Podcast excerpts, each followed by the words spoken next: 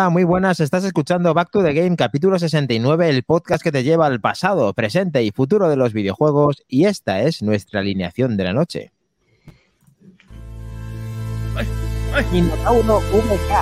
Hola, buenas noches, ¿qué tal estamos?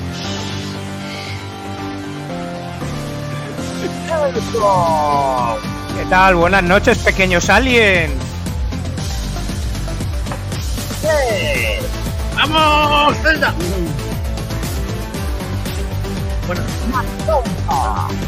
Buenas noches, Bonanit. Hola, buenas noches. Aquí, moquete total.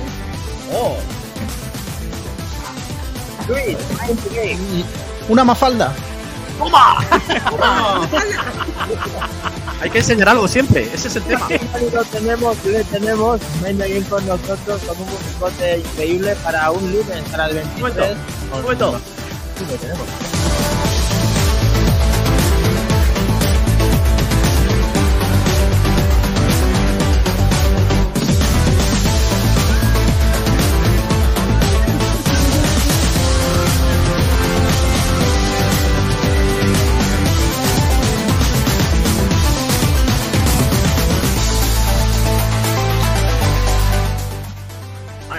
Mía, madre mía, Maquindani, ¿qué decías? Que me venía arriba.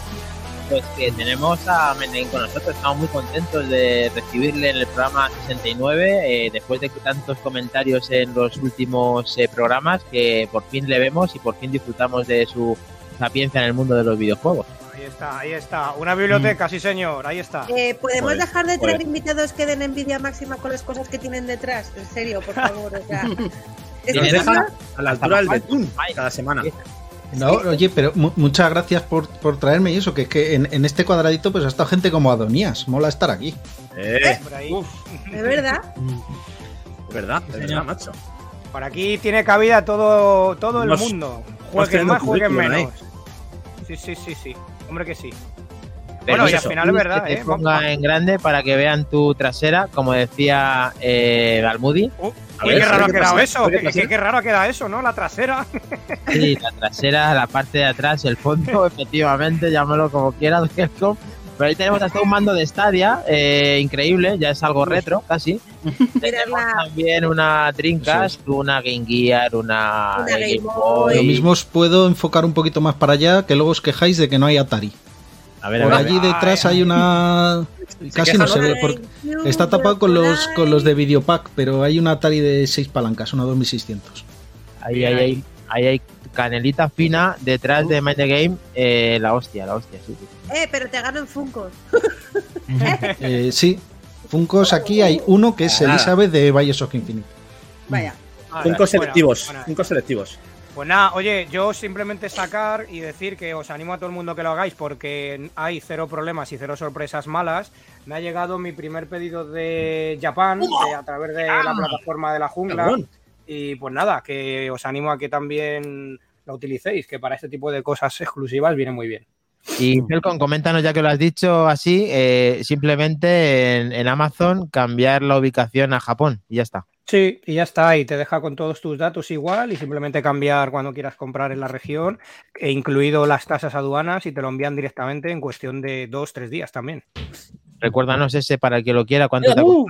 Oye, que te... Uh, este señor, Oh, este señor nos va a dar mucha envidia hoy. Tetris, Tetris ahí a tope. Madre mía. Eh, es que este Tetris en físico solo ha salido en Sí. Japón. Bueno, y Limited correcto. Run creo que lo va a sacar en, en Estados Unidos, pero claro, que te sale casi más barato traerlo en Japón. Desde luego. Y qué portada. ¿Utilizas el mismo método o algo diferente, Luis? Eh, he pedido cosas en Amazon Japón, eh, con, por ejemplo, para PC Engine Mini y alguna cosilla, pero este en particular le, le he comprado de segunda mano. Ajá. Bien, bien, bien. Bueno, habíamos tenido en el programa, como ha dicho Mind the Game, Adonías. Eh, habíamos tenido desarrolladores, hemos tenido traductores de videojuegos. Tito Pero no habíamos, no tenido un creador de contenido de la talla de, de Mind the Game. O sea, que era una de las partes videojueguiles del mundo del gaming que nos faltaba también por abordar con un invitado, invitado especial. Así que nos alegramos de tenerte por aquí y que nos Mm. cuentes tus experiencias con ese mundillo de, de YouTube y de Twitch y de cómo, cómo lo llevas por ahí. Bienvenido. Eh, hombre, a ver, creo, que, que- que decía, habéis traído gente que ha creado juegos de verdad, que eso sí es contenido, y luego estamos los que somos unos junta clips. Ponemos ahí vídeos bonitos al ritmo de la música, ya está. Hay que saber hacerlo. Bien, Eso encima, es, modesto, eso vale. encima modesto, encima modesto, sí señor, sí señor. Claro. Has estado también en Retro Barcelona, ¿es- ¿coincidiste con Lolo? ¿Le os visteis allí? Es que no le mm, pongo cara, no sé Ah. cómo es. Entonces, hay, hay mucha gente que seguro que me he cruzado y, y- y como yo tampoco suelo también salir poco en los vídeos y tal, pues, mm, pues no nos conocemos la gente y tal, pero vamos, yo allí me encontré con muchísima gente muy contento. Mm. Qué Pero bueno. vamos a ver, hemos descubierto que somos vecinos. El próximo día que yo vaya al templo, nos vamos juntos. Es Ahí. el- yo lo, lo estaba diciendo antes, que el problema es que yo no tengo coche. Ya tienes tengo que ¿no? encontrar- Ya está. No pasa la nada, pasa nada. Si no, si no, si no, que- si no quedamos tú y yo y nos vamos de Atocha en una cunda, no pasa nada. Si me, hubieras dicho embajadores, pensaría que lo decías en serio. Yo no tiene coche la siempre encuentra la forma de llegar, o sea que con Helcon llegas fijo. Luego Eh, siempre, siempre se puede quedar a dormir en algún sitio, no pasa nada, siempre tiene ahí un nido donde caer. Permíteme, Sí. aprovechando que estuviste en Retro Barcelona, eh, ¿alguna cosita que se nos escapase del podcast anterior con, con Lolo? ¿Alguna cosita interesante que vieras tú desde tu prisma o algo curioso que, Um, allí? ¿Cómo estuviste? y todo? Pues lo pillé empezado. eh, el- el- porque justo llegaba yo de Barcelona a, a las once y pico, llegué del lunes. Pues nos quedamos. Retro Barcelona lo he, lo he camuflado en un viaje de familiar. Ah, a bien. Barcelona, ir a la playa, mm, Mm. Enseñar al niño la Sagrada Familia, tal. Y bueno, y el sábado pues había que ir a. Barcelona. Entonces llegamos un poquito tarde. Eh, no lo sé, yo realmente también el sábado estuve en, en un directo con Tentáculo Púrpura, que es parte de la organización, nos estuvo dando algunos datos y le estuvimos dando lo vi. bastantes vueltas, entonces ya no sé mucho más que decir, pero el resumen de todo lo que he visto realmente es que yo creo que eh, lo que está guay es que ofrece muchos planes distintos según lo que quieras hacer, porque incluso entre nosotros decíamos, oye, pues es que a mí las charlas me dan igual, las puedo ver en diferido. Yo voy allí a las cosas que son del momento, a, ¿no? a, a ver las tiendas, a probar los recreativos, no sé qué. Y el de Alan me decía, oye, pero lo- lo- lo- los recreativos puedes ir cualquier día a cualquiera de estos sitios de recreativos. Pues será que él tiene coche. Pero a mí lo que me mola es, es ver las charlas, que lo mismo hay gente única que solo puedes ver ese día, no sé qué. Y, y el otro, a mí lo que me mola es encontrarme con gente de la misma afición, que lo mismo les veo, leo por internet y sabiendo que van varios al evento, pues te quedas allí, te tomas unas cañas, lo que sea. A mí me molan los torneos, a mí me gusta, pues en las editoriales, pues te puedes llevar muchas veces los libros firmados, pues están los autores, lo que sea, no sé. Yo creo que es muy variado. a, la, a la gente eh, eh, que vaya con las familias, pues poder trastear allí con consolas, que no, no todo el mundo tiene todo esto en casa. Entonces, el, el poder estar allí y decir, bueno, y aunque lo tengas, allí hay cosas que no. O sea, es imposible tenerlo todo. De ver una, pues una Neo Geo no está al alcance de todos los bolsillos, poder jugar una Neo Geo de verdad. Eh, poder ver, yo qué sé, pues una Famicom Boss, una Super Famicom Boss, es decir, la, la versión de Super Nintendo está para los hoteles, que tenía varios juegos metidas y tal.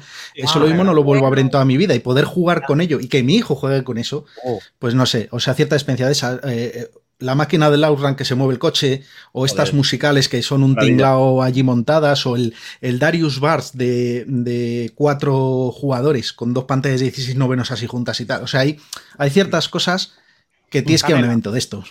Canela. ¿Pudiste probar el GTA Avatar? Ahí está, muy bien. El, ¿Perdona? El juego de Avatar? Avatar. ¿Lo pudiste probar? Que estaba Eh, allí en la feria. No. A los que Eh, trajimos el, el- este que parecía. Estuvo aquí en el programa, David. Sí, sí, sí, sí. Y había una máquina allí de cuatro jugadores que decían Es que, que- lo, que lo Es petaba. que no lo, no lo vi. O sea, No. de la Joder, parte... pues. Bueno, es que a ver, podéis imaginar que entre toda la gente que salude, Sí, que iba con la familia, con el niño, no sé qué, para arriba y para abajo y Mm. tal, que lo que sí que no me quería perder era el concierto de Tía Violí, no pude ver todo bien. Y de la, cina, de la zona de indie, solo Mm. pillé que estaba ahí vacío y tal, y, y quiso probar el niño y estuve probando un rato el Murtop. Bueno, de No, hecho, hostia, lo estuvo probando ¿eh? el niño mientras yo hablaba con el chaval y me pareció muy divertido porque según cuando no estás jugando te puedes dar cuenta de los detallitos y decirle, ah, mira, el, ¿ves? La, la- le sale una exclamación a cabeza cuando te pilla como, como en el Metal Gear y esto en un juego así de, de estética retro es un poco más raro tal y hablar con él de por qué habían hecho las cosas o tal me moló mucho. Juego que, por cierto, tenéis guay. a 3,99 en la ESOP, que lo pusimos el otro día a la oferta. Ahí está. El Murtop. Además, lo de, lo de la Neo Geo con lo del sistema que tenían puesto en los hoteles, en los hoteles del amor, tú te ibas allí a, pues, a hacer, a hacer cosas de japoneses y al final te ponías a hacer el amor con la Neo Geo y pasando de lo demás. Sí, bueno, era- eran dos cosas distintas. O sea, Neo Geo había la AES y había MVS consolidadas. Y esto era la, la Super Famicom. O sea, tenían allí pues el Mario, el- algunos 5 o 6 juegos metidos. Y es, es muy curioso. No sé, máquinas de ese estilo, eh, ordenadores, había ciertas cosas, estaban los de Commodore, estaba eh, un grupo de MSX, no sé, eh, un poco de todo. Yo, desde luego me lo pasé muy bien, pero también porque, bueno, pues fui a estas cosas, ¿no? A, a la gente que conoces de por allí, a, a abrazarles, a traerte Ay, ay, chapitas y todas estas Hombre, cosas. la colección de mí. No estaba, estaban por allí por un casual, no sé si lo has dicho o, o- o- o te he entendido, yo lo he oído mal. ¿No estaban por allí la gente de Retroband System?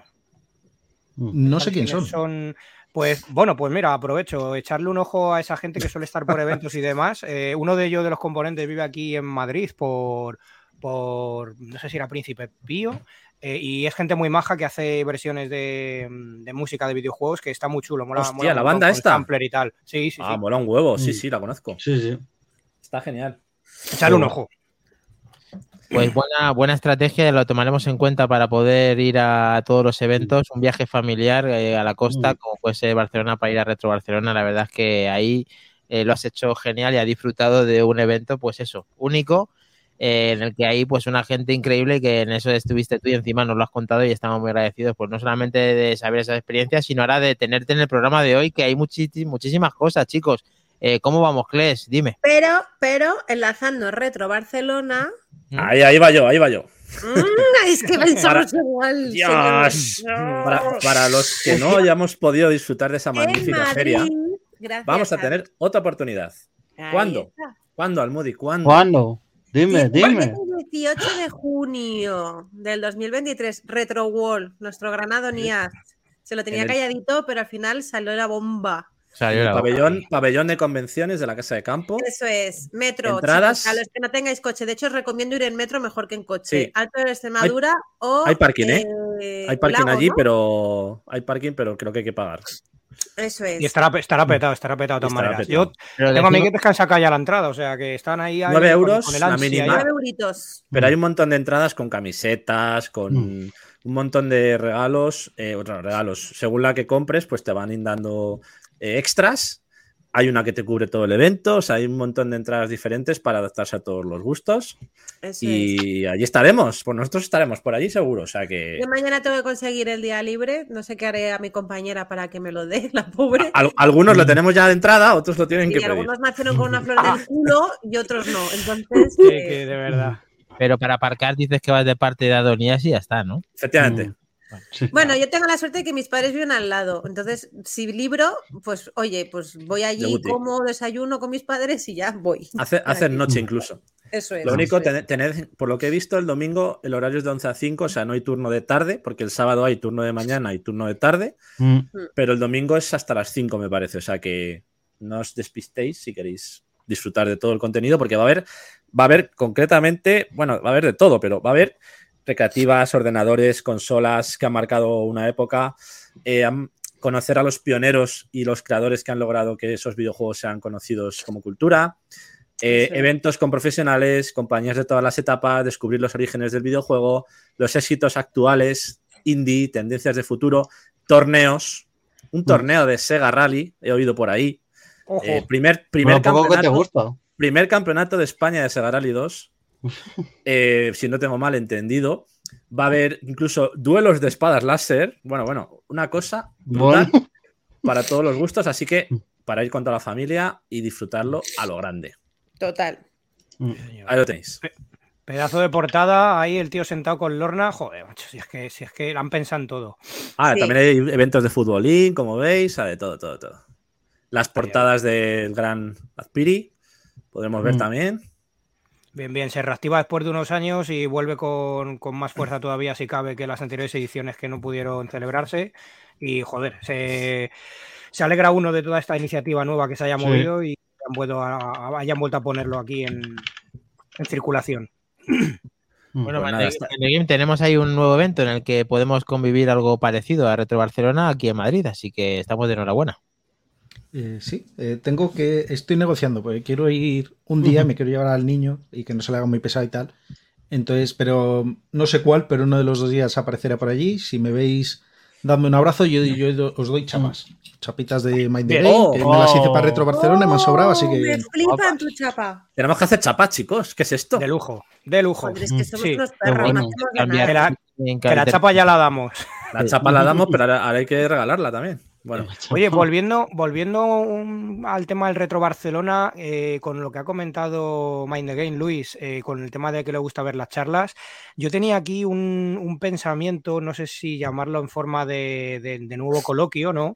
Y es, eh, si estuviste en la, en la charla que, retro que, que se hicieron en, al- en al- alguna de las personas, y la cosa es que cómo la vistes, porque, claro, aquí viene un poco el debate por, por mi parte que quiero lanzar.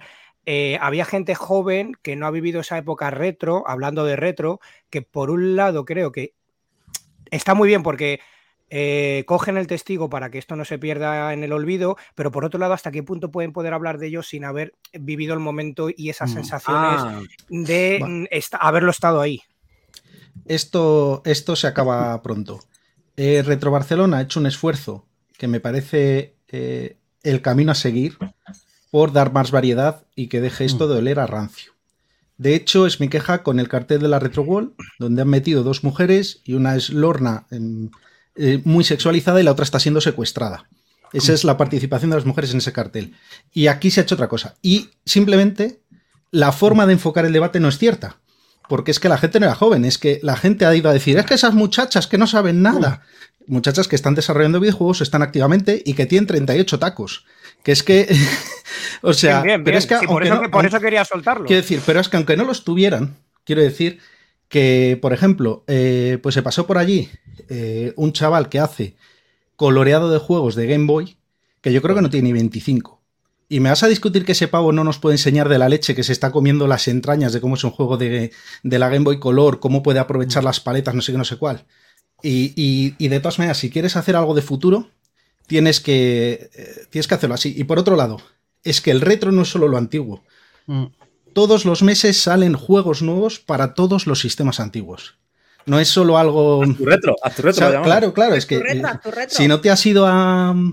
Si no te has ido a, en el 91 a comprar una Mega Drive, es que no. Pues sí, eh, hay mucha gente que, ha empezado ahora eh, y que se está interesando. Y, hay tanto retro nuevo, hay retro antiguo, y lo importante es que haya cada vez más, más afición y por todos los lados, tanto por los juegos originales, descubrir lo, lo que llaman por ahí joyas ocultas o estas cosas, ¿no? Ir descubriendo catálogos, ir descubriendo consolas, cómo funcionaban y seguir haciendo cosas para esas consolas es lo que mantiene lo- lo- los sistemas vivos. Eso es. Es verdad que, que la gente que habla del retro, pues gente, alguien que nació en el 98 o en el 2000, que tenga 22, 23 años, dices, joder, no ha vivido la época con 10, con 12 años como nosotros de Super Nintendo, de Mega Drive, de esa cultura que había entonces del videojuego, esa- esas sensaciones que te aportaba tanto las revistas, las guías, ese papel, ese formato papel.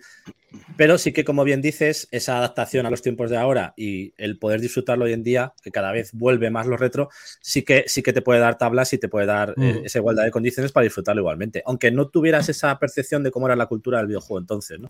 Pero sin quitar el mérito, o sea, No, coño, hubo una charla claro de Juan no. Santos y tú sabes, Juan Santos, lo que te puede contar, que el tío ha estado dentro de, de la distribución oficial de Nintendo, lo que te puede contar, pues mira, este juego se distribuyó porque yo lo jugué y me pareció bien, o no les dio la gana, o lo que sea, Sí. o salía con Paco. este error y tuvimos, claro, o sea, eso es la experiencia pura y eso tiene muchísimo valor, pero es que no es lo único.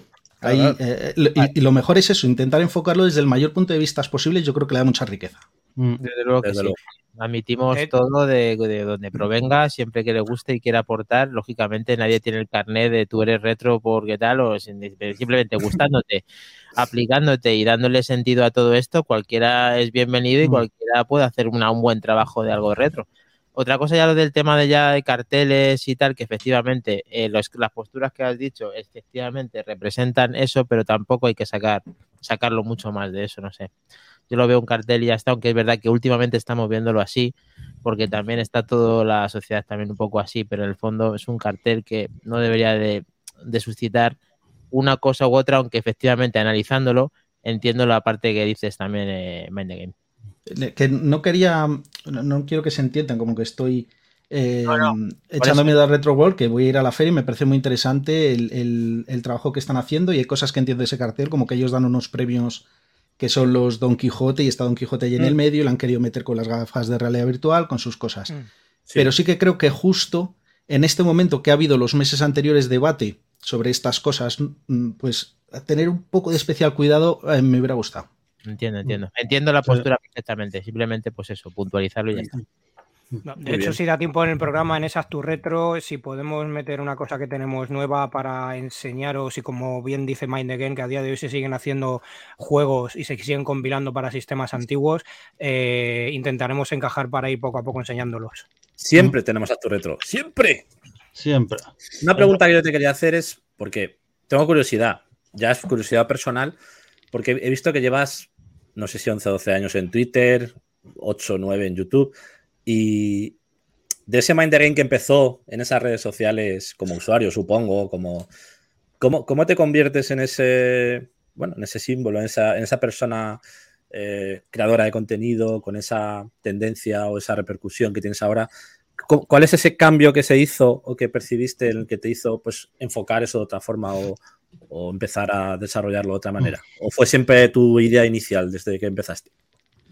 Em, mira, cuando yo empecé con esto, yo me había venido a Madrid a estudiar eh, informática gráfica y videojuegos, a hacer un máster de esto. Y entonces yo lo que quería, cuando había un chaval ya en mi máster que estaba haciendo gameplays y tal, y me metí un día a su canal, me gustó y dije, bueno, voy a abrir yo, y mi intención siempre fue intentar darle un enfoque un poquito más técnico, aprovechando la posibilidad que tenía, y intentarme, eh, intentar forzarme a acabar los juegos y a mm, fijarme en el diseño, en ciertas cosas, para aprender, ¿no? Y a la vez que me paraba y decía, pues mira, qué bien está aquí que justo te obligan a hacer esto, entonces es imposible que salgas de esta sala sin aprender a usar el nuevo poder y no sé qué, pues según os lo estoy contando, me, mm, lo estoy aprendiendo. Y ese era un poco el, el enfoque inicial. Luego, Ujú. con el tiempo, yo creo que se fue diluyendo un poco, porque eh, eh, ves cosas, intentas hacer muchas cosas, porque oh, eso me gusta y tal, y te atraes todo.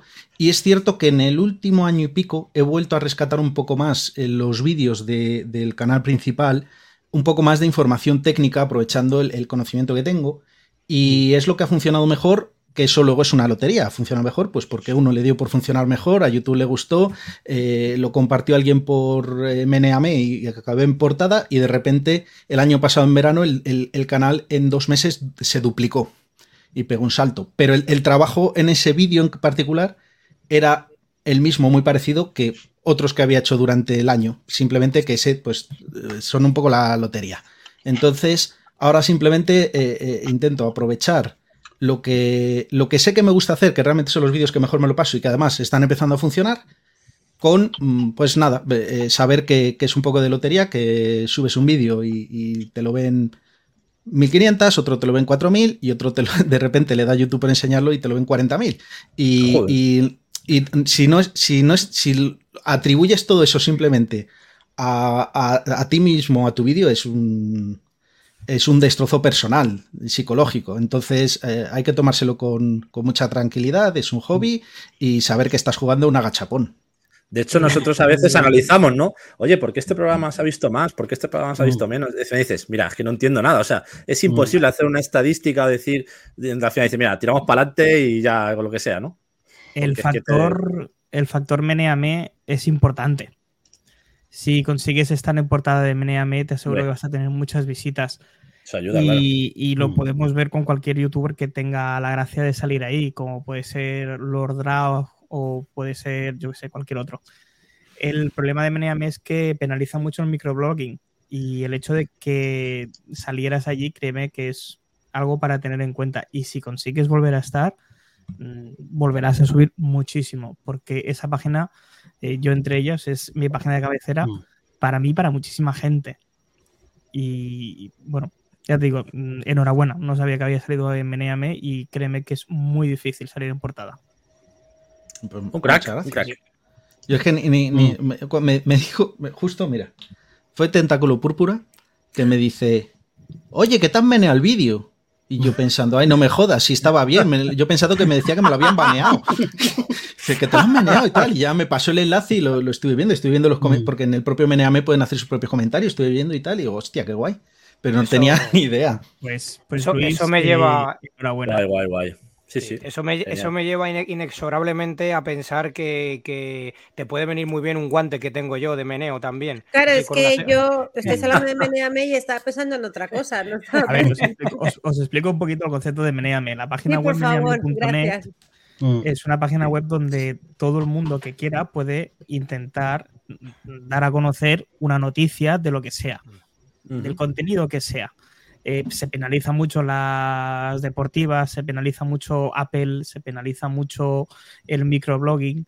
Entonces, eh, cualquier persona que crea que algo puede ser interesante para cualquier otra persona, publica esa noticia y los que están registrados en la página le van a dar el meneo o no. Si consigue pasar de ciertos meneos, eh, en vez de estar en la sección de nuevas, pasa a la sección de portada, que es la que normalmente ve todo el mundo.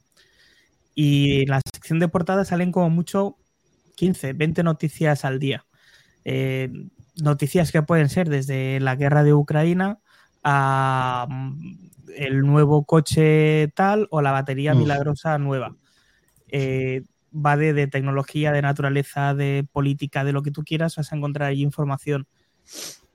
Y el hecho de que salga, insisto, un, un vídeo y un vídeo con la temática que comentaba es, es todavía más complicado. Entonces, créeme, eh, muchos lo han intentado y casi Mm. todos han- sal- han- se han quedado en el camino. Pero bueno, hablando de el señor Tentáculo Púrpura, eh, te encontraste también, supongo, por allí con el señor eh, Tuber Viejuner. Hombre, Sí.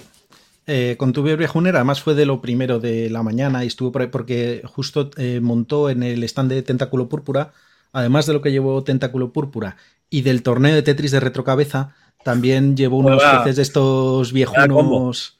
eh, de, de estas eh, máquinas eh, retro gaming que se monta y los montó el propio Tuber. Entonces estaba por allí para poder jugar a unos, pues al Quake sin ratón y esas cosas de cómo se jugaban en, a principios de los 90.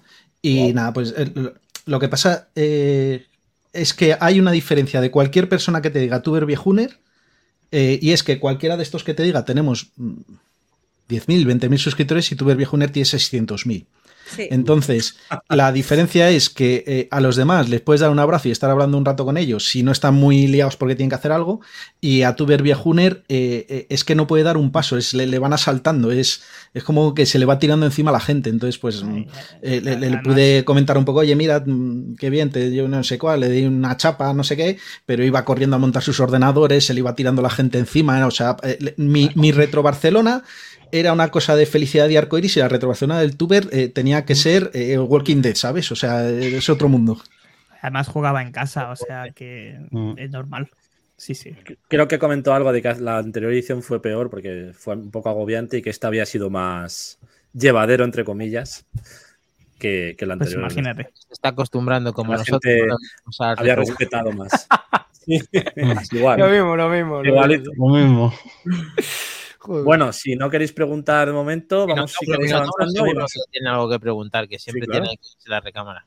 Dale, caña. No. Bueno, lo, lo- lo de bueno que tiene Min the Game en sus vídeos, eso que ha dicho, tiene un- ahora está quedando short de, y vídeos de un pequeño diccionario de, Ah, del sí. mundo gamer, los conceptos que explica, o sea, tú te ves sus vídeos y empiezas a explicar conceptos y tal, y para el que no sepa mucho de conceptos de videojuegos de esa época y tal, está bastante bien. Pues buen sí. consejo, Minotauro. eh, hay que Sí. ver esos vídeos y a Mendeguen, si no lo estáis siguiendo y suscritos, eh, también, es, también es bueno verlo porque aprendes eh, bastante del mundo del videojuego. Tenemos que saludar a Nenusito23, ¿qué pasa, Bakers? ¿Qué tal, tío? Mm. Y al Templo del Arcade, que se acercó hace un rato con nosotros y estábamos aquí atentos a, estaba atento al programa el señor Lolo. Ay, mira, ahí hay sudadera, ¿eh? Y Tenemos Pasito a la sudadera. derecha. Sí, señor. En el Templo del Arcade. Derecha, Derecha, derecha, derecha. Ay, ay, ay. Justo. ¡Qué cabrón! Yo la quiero. A ver, otra vez, otra vez. Otra vez. otra vez. Ahora sí. Anda que me traes una. Como te odio. La Pues próxima vez y la compras tú cuando vayas y disfrutemos de nuevo todos. Pues ya, que no hay- claro, es que, si, es que si quedáis el fin de semana que justo tengo exámenes, es que os odio a todos. Ha sido así, así, improvisado Las a la margen. Muy, muy rápido, muy rápido, claro. Por esa, por esa Eh, regla de tres, si quedáis en Madrid, cabrones, pues claro, ¿no? Ah, va, pero eso no vale, macho. Tú vives en otro lado. Píllate la B, píllate la B, coño. Oye, por cierto, eh, el, el jugón de Luis de Mind the Game ha propuesto el juego retro de la semana. ¿Qué ha pasado con el sí. anterior, con el R-Type? De verdad, macho. Ya estamos a por uvas, ¿ves? ¿Qué ha pasado? Así como ¿Qué ha vamos a ser pasado? ¿Qué ha famosos. pasado? ¿Quién, quién, quién ha ganado? Eh, ¿Lo ponemos? ¿Lo ponemos? Ha estado, ha estado reñido. A ver, está aquí, está- a ver, un poquito más grande eso. Ostras, ostras. No me digas que ha ganado Mac Trompa de nuevo, no, tío, no. Eh, pues de el ranking individual del juego reto de la semana R-Type Arcade, eh, música R-Type, eh, vamos por favor, chicos. Tenemos, sí. A ver si voy, espera un segundo. Sí, Otra ¿no? vez Sí. más, Voy a, pero- voy a poner la Yo- otra ahora. Confiaba en Lolo, macho. Lolo, no tenías que haber cenado, no tenías que haber esperado hasta el final, macho. Pensaba que Tenemos ganador del R-Type y no es ni más ni menos que Mac Trompa. Un aplauso. ¡Vamos! Y espérate que no pueda subir y probemos eso del Sega Rally 2, ¿eh? ¿Eh? ¿Eh? Cuando quieras. Bueno, pues a música de R-Type hay que sumarle la puntuación de Mac Trompa que tiene 302.600 puntos. Segunda posición en el Gran Clash con 300, 232.300. Sí, señor. Un A aplauso. última hora, última hora ahí. Y en tercera posición Lolo del Templo del Arcade con 219.400 puntos. Enhorabuena eh, a los tres campeones, pero es que luego tenemos cuatro puntuaciones más, en la cual Nacho Sinsenet con 208.200 puntos, Mm. eh, Montes 205.200 puntos, Helcom Montes. 189.200 puntos y Robajor 90 90.800 puntos. Así que muchísimas gracias por la participación del R-Type en versión arcade, que una vez más ganó Mac Trompa, pero jugaron muchos miembros de Back to the Game, en el cual tú también vas a poder jugar el nuevo reto de la semana, que lo ha dicho Mind the Game y que lo vamos a volver a decir Espera, y espera, lo vamos espera. a volver a explicar. Vamos a Juegazo, poner... juegazo. Y este, este es la primera vez, el juego retro de la semana, que yo creo que más hasta el último momento se ha estado viciando y picándose la, la- la peña. Mm. Ha estado ahí. Sí, sí, habido vamos, yo me, me iba a haber puesto a 5 minutos de las 10 de la noche a jugar, pero no me daba tiempo a acabar la partida si se me alargaba o no. Y digo, va, paso de intentarlo. Pero Ha habido so- pique. es- Yo estaba comprobando de mis puntuaciones en R-Type y creo la vez que más he llegado ha sido 116.000. Jugáis demasiado bien. No, no, cuesta la vida, ¿eh? Ah, mirad, es- por cierto, esto, que claro, como me habéis dicho así, yo le he tirado tal porque lo tenía en la cabeza, pues resulta que esto se estrenaba el miércoles y como habéis dicho que lo ibais a poner, le he dado público. Ya está, esto está publicado para vosotros. Express, exclusivo. Y, Aquí, Dani, pon exclusiva. Dani, exclusivo. porque da, da igual. Entonces, eh, bueno, al principio me enrollo un poco explicando. Tú tira para adelante para que se vea el juego en sí mismo. Pero Ah, ya voy. estáis viendo ahí una especie de caballero de zodiaco a lomos de. creo que es Apolo, el, el- el pavo. A lomos del. De, de- de Pegaso. Y es que, bueno, es un shooter vertical, hasta ahí puede parecer normalito ahora al principio, pero luego hay unas partes que se empieza a. mm, Cómo mola esto. eh, tiene, tiene disparo cargado, que es bastante importante para, para pasarse el, eh, a, est- a- estas filas de enemigos, porque así de uno en uno no se, no se trabaja tan bien. Como en el Y luego eso, tiene, tiene algunas partes, eh, como el R-Type. Eh, Tiene no me acordaba que el también. R-Type tenía disparo cargado, tiene- me acordaba tiene- del, Sí, Sí, del sí. pod para tirarlo para adelante, para atrás y tal. Tiene, tiene. Eh, y eso, que me, me dejó flipando, eh, que lo, lo he jugado hace poco, eh, que no me ¿no? esperaba de repente eh, que, que lo- lo- los fondos empezasen a hacer zoom, a girar, a hacer cosas loquísimas. Y me ha molado muchísimo. Eh, tú echa más para adelante, que se vea algo un poquito más. Por aquí estoy probando tonterías. Tú echa para adelante de verdad. Echa ahí. Mira, Ahí mira, vais, mira, mira, mira, ¿eh? mira cómo gira ese fondo, por favor. Mira, mira qué dragones. Pero qué Es que me quedé flipando con este juego. Eh, Qué bueno. Está en el mame que me pasaste. Yo a este juego me pienso viciar mucho, mucho, mucho, mucho, Sí, ¿eh? pero yo estoy jugando ahora ya, no, no, que broma. Sí, joder, me voy a poder mandar a Xbox. Ca- capaz, capaz es, capaz es. No, no, si es que está jugando Sí, seguro. no, es que está jugando. No, no, acabo de mirar si está y sí, sí que está. Yo también lo he mirado y está, y está, está. Al, al principio del, juego- el programa estaba jugando a los rallies y ahora este. Estoy muy viciado, eh, pero he quedado el 90 del mundo, o sea, muy viciado. ¿Al rally o a este? Tío, ya se No, no, al rally, al rally, al rally. ¿El, el Sega Rally 2? No, no, no, no, ojalá. En, en un juego de rallies que jugamos Kles y yo, que es el, el World Rally Generations, eh, practico los tramos que tenemos que jugar del rally y claro, hay un ranking. Él practica, yo no. Que, que, que conste en directo. Practico, es cosa suya. Eh, el caso es que he quedado al 90 del mundo y tengo margen de mejora, así que creo Te que Mira esta escena, perdonad que os corte con los rallies rollos. Eh, mira esta escena cómo va bajando el, el, el Pegaso, ¿eh? Me flipa este Zoom, juego. zoom ahí a las calaveras, sí, sí. Me ha... Muy bien, Mindegame, me gusta mucho este Helios. juego. Sí. Juegazo. Felios. Mola un yo montón. estoy por darle la sección directamente a Mighty Game. ¿eh? Cada nuevo juego retro se lo preguntamos a él y ya No, no, no. Nada, que No jodas, que una, viene- vez, una vez suena la flauta, pero no, no os creéis que, este que todos los días vais a tener suerte. Man the Ga- Man the Game, eh, eh, ¿cómo lo conseguís? O sea, ¿Cómo mm, lo descubriste? Porque no es muy conocido, sí. Porque yo, por ejemplo, no le conocí, tampoco es que conozca a todos, pero no me sonaba nada. Mira, eh, pues porque llevo un año y pico jugándome eh, los shooters en orden cronológico. O sea. Empecé, eh, empecé jugando eh, eh, eh, un juego que se jugaba en las universidades americanas en los años 60. Ajá. eh, que eh, es que no se llama Computer Space, eso es luego la versión de, de recreativos que bueno, y he empezado para adelante, ¿no? Pues Space Invaders, no sé qué, no sé cómo, y voy en orden cronológico, entonces miro listas de shoot 'em ups, intento qué fantasía. elegir, porque no puedo jugar todo, todo, porque hay años que a lo mejor pues salieron a la venta 200 shoot 'em ups y, y no puedes elegir todo, pero de los destacados, entre comillas, esto no es un Gradius, no es un R-Type, no es un Tiger Ellie, pero estaba en esas listas. Y claro, cuando yo qué leo, bueno. Claro, cuando yo leo, oye, no, que esto no, ya no, no es la décima vez que vas a matar a marcianitos genéricos, sino que esto es de la mitología griega, no sé qué, no sé cuál, digo, para la saca, esto hay que probarlo. Sí, y, sí. y muy contento, me, me- me moló mucho este juego. Sí, sí. Eh, Maravilloso. es, es mame, pero se puede emular en mame, pero realmente el origen eh, Es, ¿Dónde- la, la, mm, es una placa de Namco, que Ah. eh, Creativo. System 32, creo que se llama.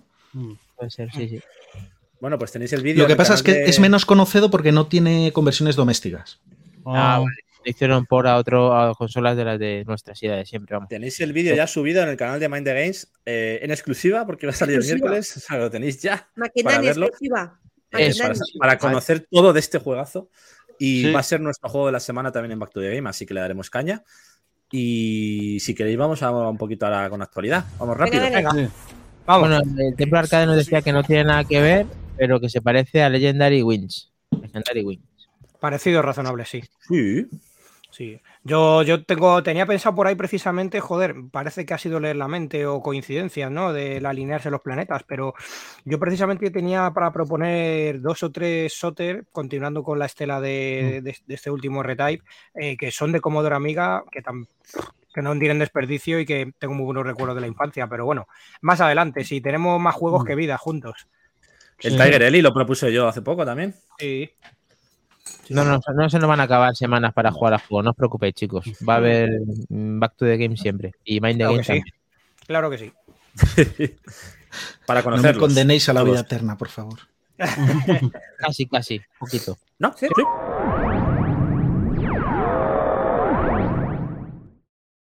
Noticias de actualidad.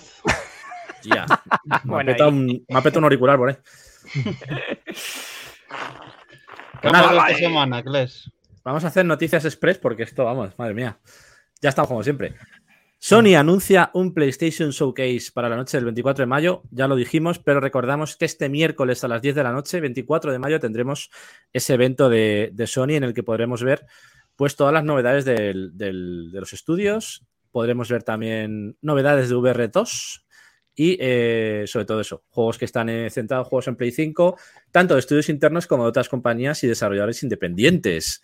Como decimos, a las 10 de la noche en España, este evento digital que durará aproximadamente una hora y que, que nos contarán todas las novedades de estas plataformas. Se habla de of Tsushima 2, se habla de Spider-Man 2, se habla de, bueno, comentarán también evidentemente Final Fantasy XVI, si habrá una demo o no, pues eh, todo ese tipo de rumores y de noticias que puede que nos suelten en este, Rumores. en este miércoles. Así ahí, que estaremos algún, ahí estaremos algunos de nosotros cubriendo el miércoles a las 10 ese State of Play en directo. estaremos, estaremos, el- sí, ¿no? El pipero rey, el pipero rey esté cubriendo el, el- el evento. No, Bueno, es- yo- eso era antes, ¿eh? es ex Grefusa, ya no. Yo no sé, tengo ganas de ver si han avanzado con algo en tiempo de, de- de jugabilidad que se pueda ver eh, de ese Wolverine que, que sacaron, el, el teaser. Ah, amigo. Estás invitado. Bueno, veremos, ¿no? Lo intentaremos Pues eso. al menos estar Bueno. ahí y contarlo a nuestra Algunos audiencia. estaremos, algunos El estaremos. que Sí. tenemos es que el Ubisoft es para Mac Trompa. Sí, No, eso está no, adjudicado. A mí no me volvéis a- Perfecto, perfecto. Ese para. Devolver Digital para mí, pero Ubisoft para No, para mí, para mí, pero el otro es para Mac Trompa. Será Luis, no sé si tú tuviste la oportunidad de ver el último, la última presentación de Ubisoft. Hostia. Una tortura, Eh, las de junio del E3 me las veo todas, normalmente. Pues La ahí, de después. La que Ah, no, la de-. La de ¿cuál fue? El, Con el Award, no, Assassin's. es- el- joder, ¿cómo se llama? los- con el Assassin's nuevo este que habían hecho remastered. El, ah, el- la, la conferencia de los ocho Assassins. El Summer Este. Games Fest, ¿no? Fue. No, pero, o sea, hicieron, la última que yo recuerdo de Ubisoft de ellos solos, presentaron ¿Cuál? ocho cosas con el nombre de Assassin's Creed, que estaba. Ese, el, el DLC de Valhalla, Ese, ese, el, de- el remake de Arabia, el, el. Japón, uno multijugador, un hub de no sé qué, uno de móvil, otro para Netflix, un no sé qué. Eran, yo los estuve contando y eran ocho cosas. Assassin's Creed, Sí. cosa, pues ocho cosas. Cogieron- máximo. Cogieron la, la, la misión más coñazo de todas Assassin's Creed Origins y la emitieron en directo durante más de media hora. Y nosotros así, como diciendo, pues nada, pues muy bien. Sí, vamos a ver cómo A ver si anuncian, no sé, PlayStation 5 Slim, lector de CD externo. veremos a ver lo que el miércoles nos trae de sorpresitas. Pero lo que desde luego no tiene preparado Kles ahora, a quien le guste el ego, les va a joder la vida. No es por nada. Bueno, ¿Por es qué? que porque estamos de cumpleaños hoy y Hoy. resulta, resulta que es el cumpleaños, el 43 cumpleaños de Pac-Man. de...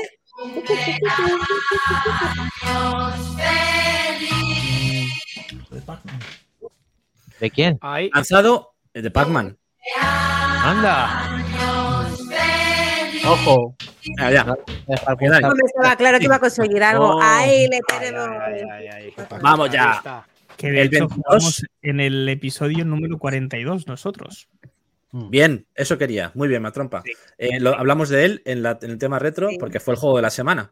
Sí. Eh, bueno, el 22 de mayo de 1980 salió este juego lanzado al mercado y por Bandai Namco Entertainment y se convirtió en un icono cultural. Después de 40 años formando parte de esta cultura pop en todo el mundo, pues tenemos este, este, Almudi, prepárate. Verás, os vais a cagar. Sí, sí, ahora. Uy, ¿va bien o no? Hostias, tío. ¿Qué es esto, Almudi? Eh, me estás contando. Menusito que estás- Mira la Menusito. risilla nerviosa que le ha salido. se mueve, eh, se mueven, se Apagar, mueven, apagar, apagar. se mueven las putas vidas, ¿vale? Sí, sí. La- los putos puntos. Leo. Brutal. Bueno, Bienven- Todos bienvenidos. eh, esta, lo ha dicho, no me hagáis culpable de crear necesidades.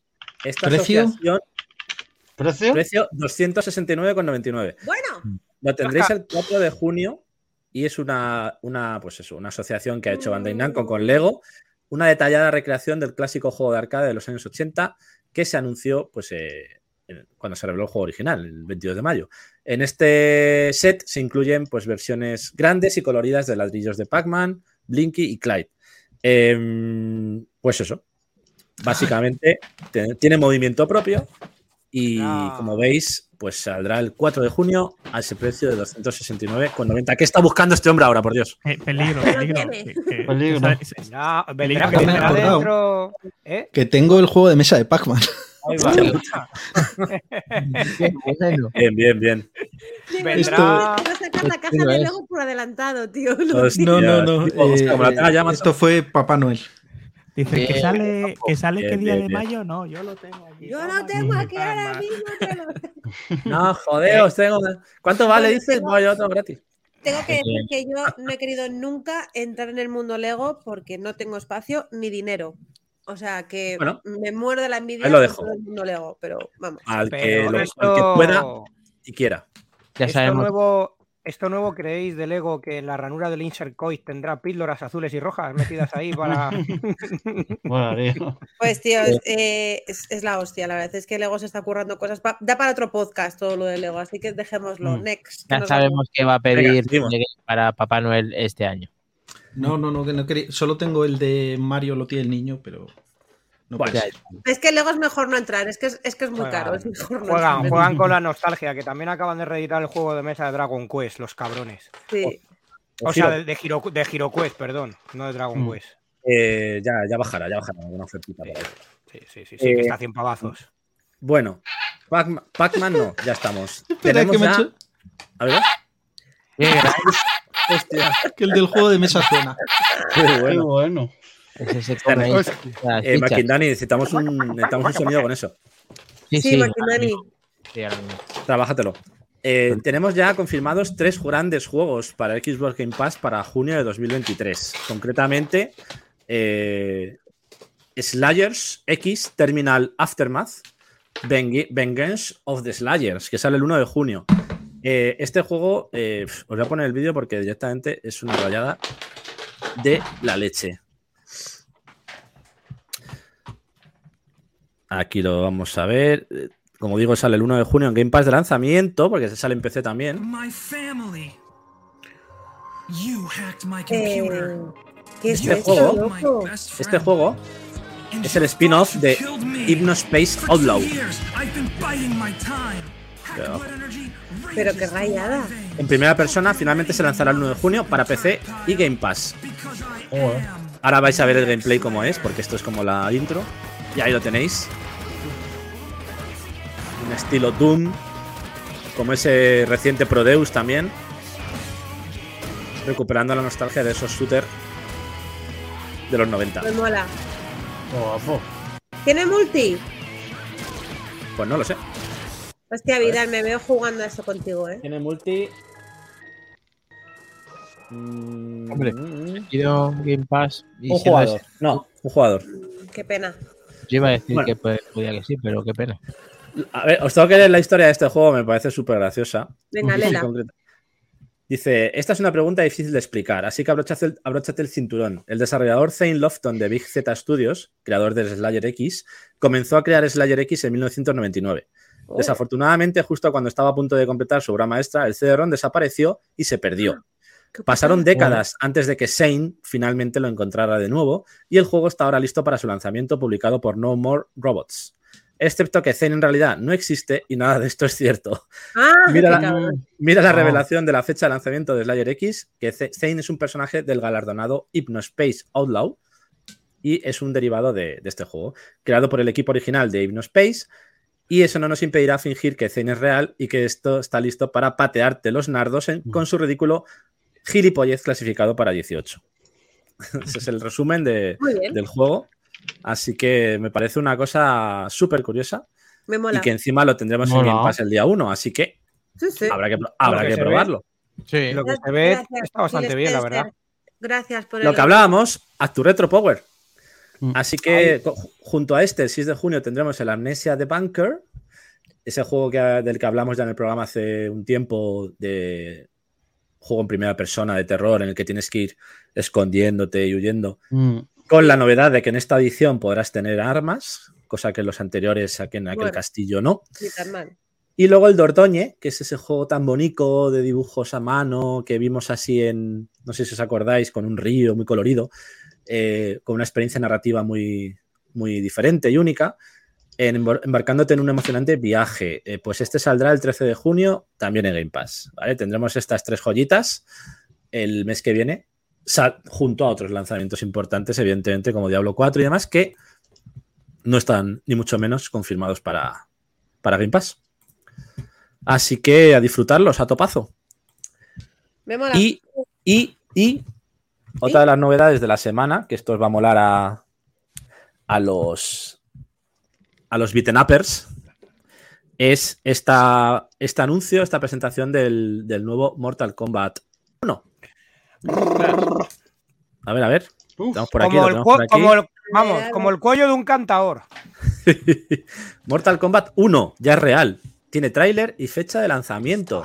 Este videojuego de lucha de NetherRealm Studios nos llevará a un nuevo universo en PC, Play 5, Xbox Series y Switch. Ojo. Eh, el nuevo juego de, de Mortal Kombat recibirá Mortal Kombat 1 y se lanzará el próximo 19 de septiembre. Como hemos dicho, llegará a todas las plataformas, incluido PC. Y toda esta información pues, ha, ha acompañado de este tráiler que estamos viendo. Tendremos la oportunidad de de adentrarnos en el sangriento universo de Mortal Kombat. Y eh, básicamente, pues podemos encontrar algunos personajes míticos de la serie, como Kitana, los ninja, Milena, Johnny Cage, Kung Lao, Liu Kang o Shang Es un comienzo, es el comienzo de una nueva historia, desde la que partir a partir de ahora se trata a buen seguro de una decisión lógica, teniendo en cuenta que algunos personajes están ya un poco cascaetes. ¿Qué opináis de esta maravilla? Genial. A ver, la- el el vídeo que estamos viendo eh, va avanzando poco a poco, pero es muy bestia, muy gore, a mí me El flipa. vídeo es la polla, ¿eh? Veremos Es cuando lancen. Claro, es cinemática. Veremos cuando saquen algo de jugabilidad del propio juego. Yo sigo en mis 13 convencido que es un remake de Mortal Kombat 1 más que un reinicio, porque recordemos que el reinicio ya lo hicieron de la trilogía original con el 9 y con el 10. Um, han dicho Sí. hoy que era una línea temporal paralela. Mm, Que luego harán con eso lo que les dé la gana. Pero, Cambia, cambia el universo, sí. eh, O sea, que remake pero- no es. no, yo no sé si han mirado bien cómo les ha ido a EA y a Microsoft llamando uno a secuelas. Porque la, Sí. la Xbox One y Battlefield 1 Bueno, mm. a mí Ba- Battlefield 1 me flipó, ¿eh? Es verdad que no tuvo el éxito esperado, pero yo le eché muchas horas a ese juego. Yo quiero hacerles una pregunta a los usuarios de Nintendo Switch, que ya sabéis que yo por desgracia no la tengo. Madre mía. Cuando veis, cuando veis eh, este tipo de juegos de cinemática sabiendo que en la Switch nunca va a ser así, ¿qué, qué sentís? O sea, en ese sentido. Hombre, de ya. decir, Muy buena pregunta porque yo con el Mortal Kombat 11 lo he visto y Mm. la pobre Switch pues es como jugar, no sé cómo decirte. Mm. Me recuerda mucho cuando salió el Metal Gear para la Nintendo 3DS, ¿no? Que decías, no, no tiene sentido este juego en esta consola. Entonces, hay juegos que yo creo que, por mucho que intentas llevarlos a un público más de Nintendo Switch para todo el mundo, yo creo que hay juegos que no, no, no deberían ir a esa consola. Es mi opinión, ¿eh? Mi humilde De hecho, hay un claro ejemplo ahora que ha pasado con el Hogwarts Legacy, la versión de Switch. Efectivamente. Se nos va a noviembre porque han visto que ni de coña pueden hacer lo Es que mismo no va a, poder a tirar eh, a calidad de PlayStation o Xbox, no va a poder tirar la Nintendo Switch No. ni de coña. Es Ni que es coña. imposible. Esa versión, veremos a ver cómo acaba. Tú estás viendo gameplays de la peña jugando ya desde hace meses eh, y ves que tu consola jamás lo va a llevar a ese rendimiento ni vas a tener esa, esa, esa calidad de imagen. De hecho, ya lo dijeron, están trabajando más en, en que sea mejor en Switch que en PlayStation 4 o en, o en Xbox One, eh, los desarrolladores. Y, y bueno, Y pues, encima- no lo van a conseguir en la vida. Y además encima Tendrían que rehacer el juego. Totalmente. Y con Zelda no iban a vender lo mismo y quizás una estrategia comercial, aunque realmente lo tengan, porque a lo mejor luego sí lo puede ejecutar, pero vamos a ver cómo, respondes una Switch cuando el Mortal Kombat 11 se arrastra bastante, pero bueno, consigue tener un Mortal Kombat que es mejor que no tenerlo. El caso es que cuando lo comparas, mm, ves que Mm. no es de última generación, ves que es de una No. generación pasada porque es una consola pues más antigua, o sea, de menos recursos. Al final, una Steam Deck como la que tenéis vosotros, ese tipo de juego lo tira muchísimo mejor que la Nintendo. Que no estoy criticando a la Nintendo Switch, que me muero de envidia por no tenerla. O sea, me encantaría tenerla, ya lo sabéis. O sea, pero creo que tiene sus juegos. Es igual que mucha gente criticaba. En eso estuve contigo de acuerdo, Mino, el, el lunes pasado en vuestro debate, de que la gente criticaba que es que el Zelda no ha evolucionado. Pues que a la gente que les gusta o nos gusta el Zelda, no nos gusta que evolucione tanto gráficamente. Claro. No están buscando ese tipo de, de, de, mm, de necesidad, pero con este tipo de juegos sí que lo buscas al final. Mm. Buscas ese tipo de gráficos que estás viendo con un Unreal Engine 5 que tú nunca lo vas a poder eh, tener en tu consola. No De sé. hecho, no- nos dice Fiebre Mática que se ha comprado hace poco una Switch para juegos como Mario Kart y sobre todo los Zelda. Claro, No, no para un Hogwarts o para un Mortal Kombat. Evidentemente, Claro. si luego sale, bienvenido sea. Pero la gente que tiene la Switch pues espera también otro tipo de juegos y al final es lo que, como complemento a una Play 5 o a una Xbox. eh, Pero gastaríais los 59,90 euros de ejemplo que pueda costar un Hogwarts Legacy para Nintendo Switch o un Mortal Kombat que este que pueda costar para Nintendo Switch. teniendo Pues, otra consola donde jugarlo, no. Claro, Sabiendo que no te va a tirar de esta manera, pregunto. Te lo gastas en un Zelda, en un Mario, pero en esto. Déjame que te responda eso porque yo justo esta mañana estaba hablando con una compañera de que antes teníamos una consola en nuestras casas y era un placer tenerla y tener Sí. un catálogo de juegos interesante eh, era lo mejor que podíamos tener. Pero claro, ahora, si tienes la Switch solamente y te meten Mortal Kombat y eres fanático de Mortal Kombat y no tienes más presupuesto, la gente comprará Mortal Kombat porque tiene una No. Switch. El tema es que si ese dinero le puedes invertir y guardar para comprarte una Series S o una, X- una Play 5 para que el día de mañana puedas jugar a mejor rendimiento si tu tele también lo permite, porque si además tu tele es Full HD muy antigua o de una marca que tenga la calidad muy baja, al final vas a ver casi como la Switch, porque te va a dar igual.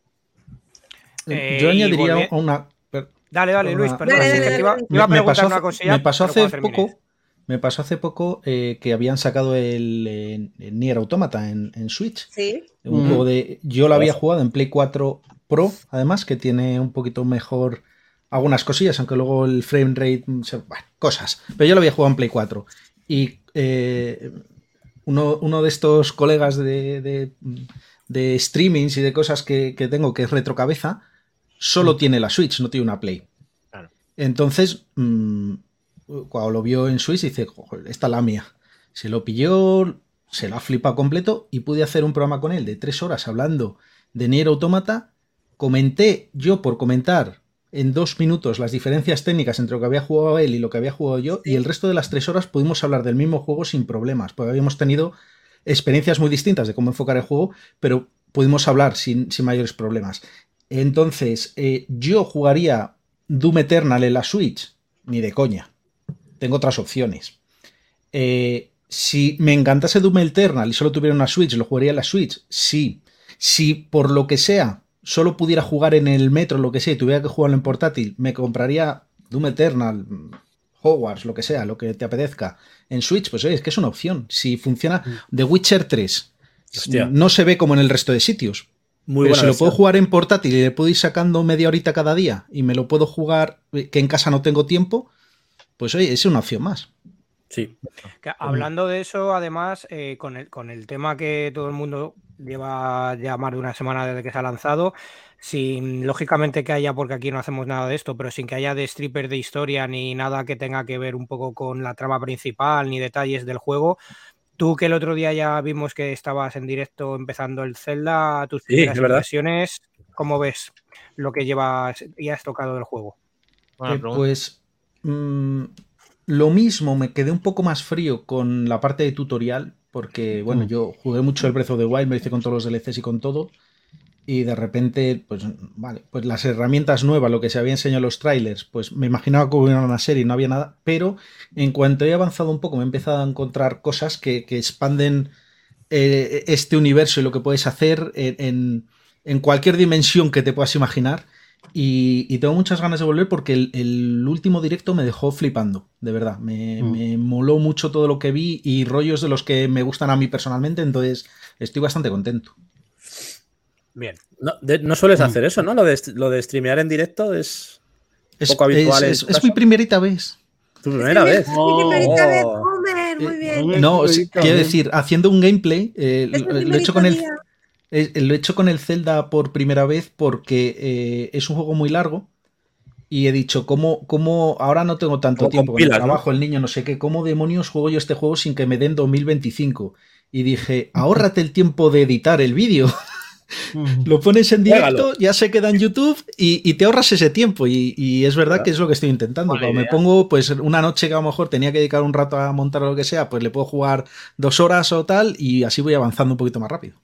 Qué bueno. Bien, bien. ¿Qué tal la experiencia bueno. del streaming que no lo sueles hacer? ¿Te gusta? ¿Estás contento con...? Pues está bastante bien, quiero decir, si eh, lo, lo estoy haciendo desde el canal de gameplays que es pequeñito, entonces eh, puede haber ratos que, que no hay nadie, y entonces es lo mismo que grabar, porque estoy jugando y hablando yo solo a un micro.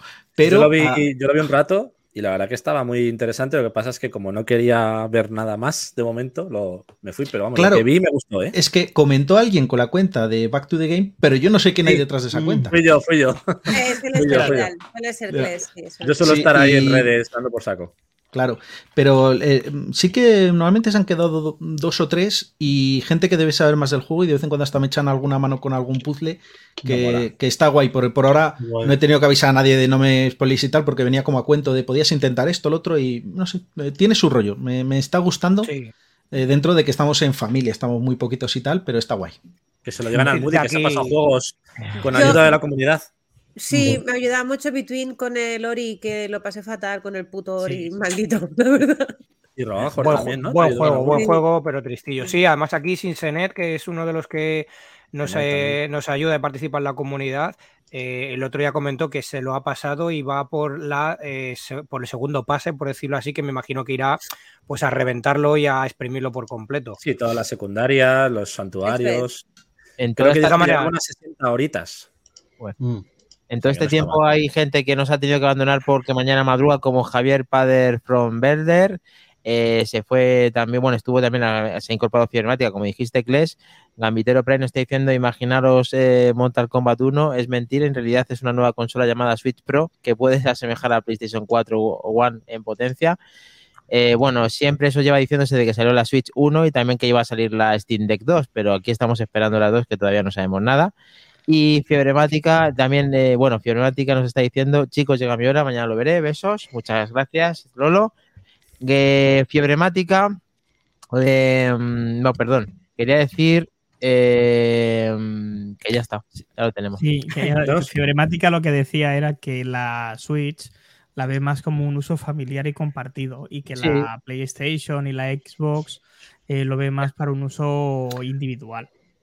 Eh, sí, Bueno. no, cuida- cuidado porque esto siempre ha pasado con Nintendo y Nintendo tiene juegos muy buenos de adultos serios que, no, que se, salen de la, se salen de la tangente de lo que es el ecosistema Nintendo, ¿eh? que se puede enfocar de varias maneras, o simplemente para indies, o simplemente en familiar, o simplemente para una mezcla de todo. Hay, hay mucha combinación, sí, sí, A y tiene un catálogo enorme. Eso es lo que he puesto yo en el chat, que no es solamente para rollo familiar, es verdad que es una consola muy familiar, eh, porque tiene muchos juegos que puede jugar mucha gente, juegos que puedes disfrutar mayores y niños. Yo me acuerdo en su día del Wii Party, joder, yo me lo pasaba genial con mis sobrinos y tal. Party.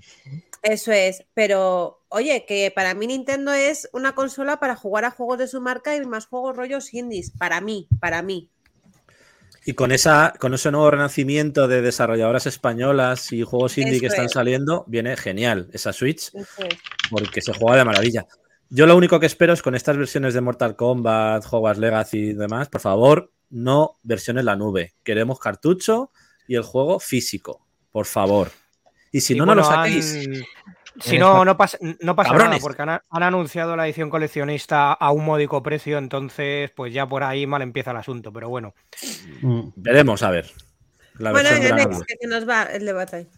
Bueno, eh, Pues- Minotauro, Sí, me toca, me toca a mí y como eh, no me he ido de podcast, pero esto es la hora de las tortas. reparte, reparte. Las joyas, las joyas. A ver, un momentito. Ve hay un, hay un tetas por ahí. Oh, Hostia puta.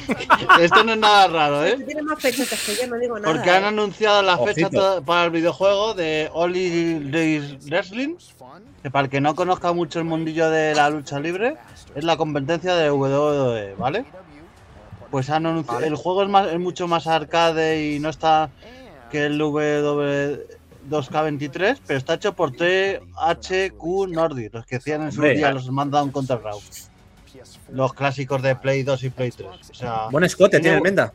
tiene sí, buena sí. pinta y eso, van a salir luchadores como Sting, John Mosley y tal, y sale el 29 de junio para casi todas las plataformas. Estoy viendo en Sale todas. para- Daniel Switch también. Switch también Ah. sale, PC sale para todas, prácticamente. Sí, sí, Eso del todo pelo el- largo es Chris Jericho. Sí, No puede ser, ¿no? ¿Sí? sí, que Kid Jericho está en el Wrestling. Madre mía, es que estoy un poco desconectado del mundillo, pero en su día yo entendía de esto. Y madre mía. Bueno, Minotauro es una auténtica aquí. eminencia. Si alguien Sí, tiene alguna y, y duda de también, lucha o y de sea, tal, somos dos viejos perros. pesos pesados de la lucha hay aquí hoy. Sí, eso, por, por si no lo sabíais, eh, nos conocemos de ir a eventos de lucha libre. Sí, sí. De ver Eso me ha traído el Minotauro aquí. A mí me lo contó mía. Mino. Qué grande. Pero, pero, pero, ¿os conocéis solamente de los eventos o de frotaros con la con el aceite? No. No. Eh, Sí, ¿qué tipo de bueno, yo, yo sé que Minotauro es más participativo, yo siempre he estado como público. Ah, Que se lo digan a Burgos. Yo llegué a Ay, entrenar, ay, ay. pero ah, eh, solo hice la parte de caer, que es lo primero que te enseñan. Sí, pero hay que bien. saber caer también, Minotauro. Hombre, pero claro. verdad, es verdad que aquí Minotauro y Luis nos pueden hablar de este mundillo que Tiene buena pinta y, y, y dedicar para otro que está en el chat, que también sabe algo de esto. Pues no sé si van a meter un DLC con el perro de CM Pan y por ahí. O sea, Me cago no sé si van a meter un, DLC. mía. Ya estamos, ya estamos. Bueno, ya empezamos, pero Él entenderá la referencia de. te iba a decir, Mino, ¿y te seduce mucho esto? ¿Tienes ganas de, de que llegue el 29? Sí, a mí me tiene buena pinta. A mí este juego, de los de wrestling, el que más me gusta es el Fire Pro Wrestling, que salió en su día en Play 2 y luego salió una versión para PC y, ese juego es, es en modo pixel y es súper...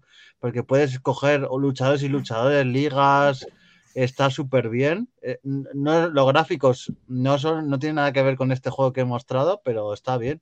Yo creo que para echar un ratillo y tal, está que, te- que estos juegos te tanto los de fútbol, baloncesto, los de lucha, que te dan competencia y que haya varios para escoger, para mí está bien. Que no sea todo un ver, monopolio. De los, de, los DL de los DLCs que aprendan, por ejemplo, del Mortal Kombat, que van a meter de serie a conocidos más o menos. Y, por ejemplo, va a estar ahí nuestro Tito Gabacho favorito de las patadas clásicas noventeras. Ah, mira, Uh. justo. ¡Oh! Aquí Bien, bien, veo. bien. Van Damme en Mortal Kombat. Claro, claro que sí. La verdad es que eh, Maravilla. Mortal Kombat se curra mucho tocarnos la patata con personajes emblemáticos como Terminator, Robocop y, y Rambo salía también, creo. ves, Rambo también y como salga Jean-Claude Van Damme, es que al final le queremos ver y le queremos comprar y nos joden, nos joden vivos. Dice Alberto que es belga. Sí, sí, lo iba a decir, cierto. Gracias Es por la verdad, corrección, sí. Alberto. Ahí estamos. Mm. Pero bueno, que esto venía al caso un poco por el tema de los juegos de lucha que en el anterior que ha salido, que, me, que metieron a creo que era Bad Bunny, que madre mía, es para Sí, hacérselo sí. mirar eso, ¿eh? De verdad. de. Ah, bu- bueno, pero es que Bad Bunny luchó de verdad. en Claro. WrestleMania. O sea, no, no se lo inventaron para el juego. Y iba a dar un Sí. dato ahí un poco. eh, Que me tenga que ayudar aquí Minotauro por las cosas, pero Kenny Omega tiene afición a presentarse disfrazado de personajes de videojuegos a los eventos. Y podéis ver fotos de él, pues vestido de Sans de Undertale o de lo que sea. Y en la. En el gran evento de lucha libre que se hace en Japón el 4 de enero de todos los años, que no me acuerdo ahora cómo se llama, es- es Wrestling Kingdom. en el Wrestle Kingdom es de este año se presentó vestido de Sephiroth. Y estuvo muy guapo. El, el- Kenny Omega es el de, el de el que parece que le han echado hielo en los pezones para la foto. Ese. Joder, El de la salchicha alemana, ¿no? El de que tiene el pezón como una salchicha alemana. Que en la parte de anunciar el juego ha participado de primera mano, o sea, se ha metido mucho en el, en el juego, ha, ha prestado sus movimientos, ha estado ahí con la parte de desarrollo ayudando, o sea, ha estado ahí muy, muy involucrado ahí en el juego. Es, un proyecto que se ha retrasado varias veces y que al final va a poder salir. Iba a salir el año pasado, no pudo salir y al final sale este año. O sea, tiene buena pinta. Bien, bien. A ver, caña. y después de esto no jugáis ya, vamos. No sé Pues qué más queréis. Nos está diciendo Solver que ahora sí juega Mortal Kombat, entendemos ¿ves? que es ¿Ves? Hombre, Ahí estamos viendo Sí, Sí. a- a- al que decía, me parece que era Luis, ¿no? Eh, Sí. Sí, que entró, con la música y todo. El de los pezones, Joder. ¿no? Sí. Vale. qué grande, qué grande. Muy bien. bueno, Eh. Si me permitís, antes de continuar, que no quiero yo quitaros el de esto, quería, a, a modo de ejemplo, decir que Nintendo tiene una sección muy adulta. En concreto, Hentai, eh, Sega sacó una, un videojuego en exclusiva para Nintendo, en este caso Nintendo Wii, ¿vale? Que es esta preciosidad de aquí, El Mad World. que se llama Mad Ah. World. Oh, esto es, esto es una Vale. joya. que no salió de Japón porque, pues bueno, por temas, Sí, como sí. podéis ver, evidentes. ¿Has dicho Sega? Sí. Sí. Venga, Pensaba que Sega. esto era de Capcom. A ver. No, no, de Sega. Sega. Pero ¿No salió de eh, Japón? Mastropa, sí, sí, sí que salió aquí en PAL, ¿eh? Yo lo tengo. Ah, ¿llegó a salir en PAL? Sí, Pues sí, sí, yo lo tengo no por aquí. había salido nunca de Japón. solo en Wii, ¿no? también, ya, ¿eh? ya- ya podéis ver que mm, quien quiera juegos adultos en Nintendo los puede tener. Los hay, los hay, los hay. A ver, Ah, es, de, es de Platinum Games. Dice. Sí, El- sí. El Lo catálogo de la, ¿no? de la Wii. Sega. Sega, sí. Son increíblemente completos. Hicieron juegos cada cinco minutos. Es increíble los catálogos de Nintendo. en- Ya, Martrompa, creo que le has dado una idea a Mind the Game para hacer un nuevo vídeo. Pues. No sé si lo tienes ya. Eh, No, mira, sale en Wii Te- solo. Bueno, continuamos. ¿Qué más hay por ahí? Continuamos para Bingo. Va, vas. Bueno, ¿Qué os más- iba a lanzar una preguntita ya para Venga. terminar la actualidad. Eh, ¿Qué opinabais de la polémica que se ha generado con el PC Fútbol 2024 que ha paralizado su preventa ante las Hostias. acusaciones de estafa que están sufriendo la desarrolladora? eh, infundadas o no. Bueno, no lo sabemos, pero están ahí. Y eh, quien quiera pedir la devolución del importe recuperará su dinero sin excepción, mientras que el desarrollo del juego va a seguir su curso. Eso sí, desaparece la preventa, no se va a poder comprar. Estaba anunciado, recordemos, para diciembre de 2023, para estas navidades. Pero la campaña de mm, marketing que hicieron dejó algunas dudas sobre su proceso, ya que no se mostró imágenes del juego. La carátula fue seleccionada por votación de usuarios y había algunas cosas que no estaban del todo claras. ¿no? Eh, recordemos que se vendió a través de PC Componentes. Se vendieron unas 2.000 unidades de esas 5.000 que estaban disponibles. Y bueno, pues han puesto ese tweet anunciando esa, esa paralización de esta preventa por argumentando acusaciones infundadas de estafa de ciertas personas que aseguran que el juego, pues eso, eh, quieren realizarlo de la forma más pacífica y sin sospechas, pero que seguirá adelante. ¿Qué opináis Pero- de todo esto?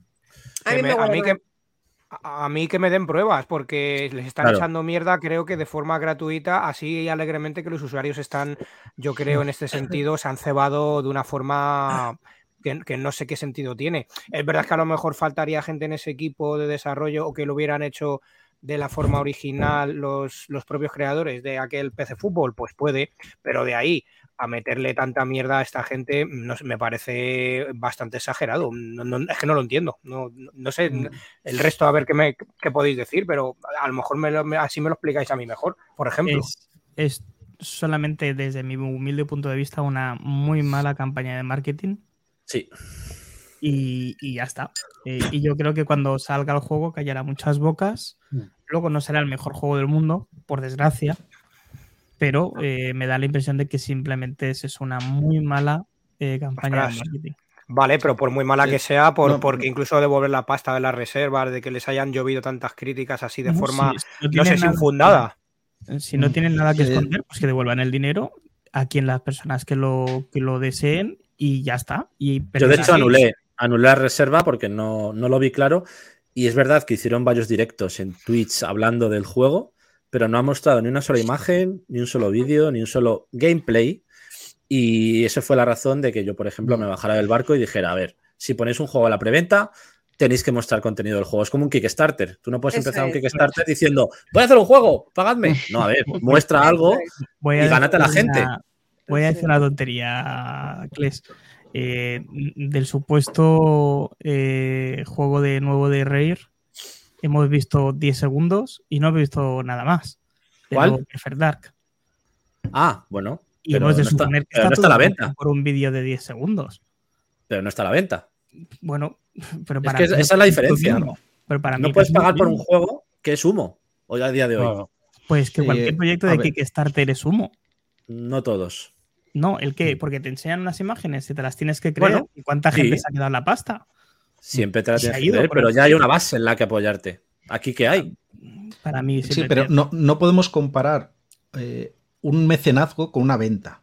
Mm. Eso es una cosa que es muy distinta, porque en un mecenazgo eh, tú lo que estás es apoyando un proyecto para que el proyecto se haga. Que generalmente la recompensa del proyecto es el producto, pero tú no estás comprando el producto directamente. Hay, hay- son derechos distintos. Y una venta es venta directa de producto. Yo, en el caso este de PC Fútbol, hay una parte que la sé y otra parte que me la imagino. La parte que me imagino es que yo creo que han venido gente que eh, lleva bases de datos muy tochas, eh, Mm. entre ellas las de PC Componentes, porque hay parte del equipo del juego que es directamente la gente de PC Componentes, que han dicho, bueno, pues es que esto de, igual que llevamos clientes y pedidos y no sé qué, pues poner los jugadores y tal, esto te lo hago yo en dos patadas.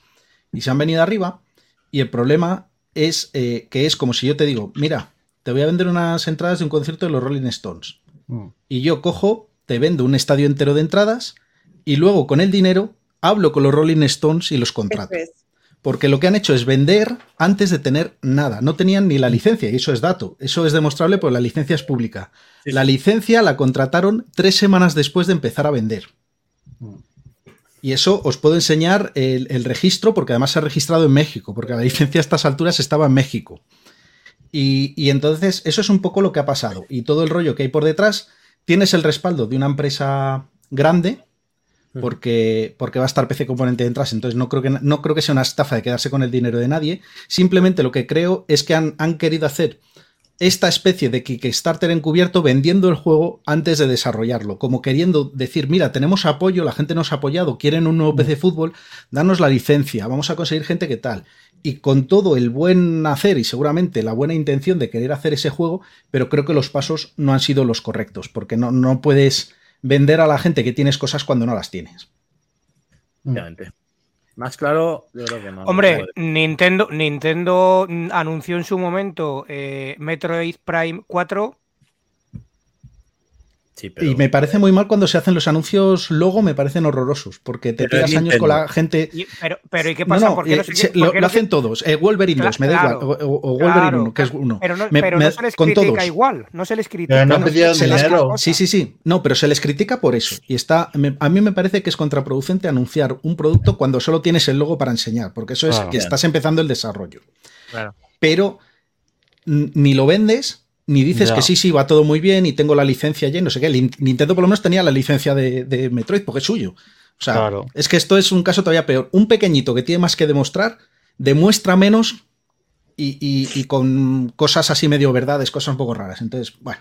Sí, daba pie a tener que creértelo tú más que que Eso ellos te convencieran. Entonces, yo de hecho, ya te digo, llegué a hacer la reserva porque el proyecto en un principio me interesó y ya empecé a ver esas cosas y dije, uff, pedí la devolución y me la dieron en el acto, o sea, no hubo ningún problema, lo que demuestra que no es un fraude.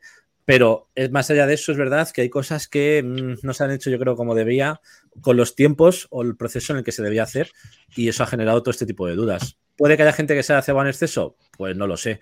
Pero es verdad que yo creo que lo que se ha intentado más que cebarse con el juego es proteger a esa gente que ha invertido su dinero en algo que a día de hoy no se sabe cómo va a acabar. Mm. Sí, quizá lo que decía Mind the Game, que, Mind the Game, que eh, no, los plazos a lo mejor no los cumplen o la gente que está detrás está intentando hacerlo eh, ahora mata caballo y los plazos a mí quizá eh, sea muy complicado tenerlos cuando, cuando van a tener que ejecutarlo. La gente va a empezar a hablar y con toda esa polémica que se está moviendo en las redes han preferido tirar diciendo que lo puedes devolver y, y seguir tranquilamente haciendo el juego para que la gente como Cles que se lo ha pedido, que se le devuelva, que se quede tranquilo pero que no intercedan más en esa publicidad que les está haciendo a lo mejor un poco de daño, a la par que también le está dando publicidad al propio juego. O sea, están por las dos vertientes, publicidad Sí, mala, pero- publicidad. Bueno, Les hace yo- una yo- publicidad muy mala, ¿eh? No, no nada buena. Y yo lo que he estado leyendo en Twitter todo este tiempo es lo que...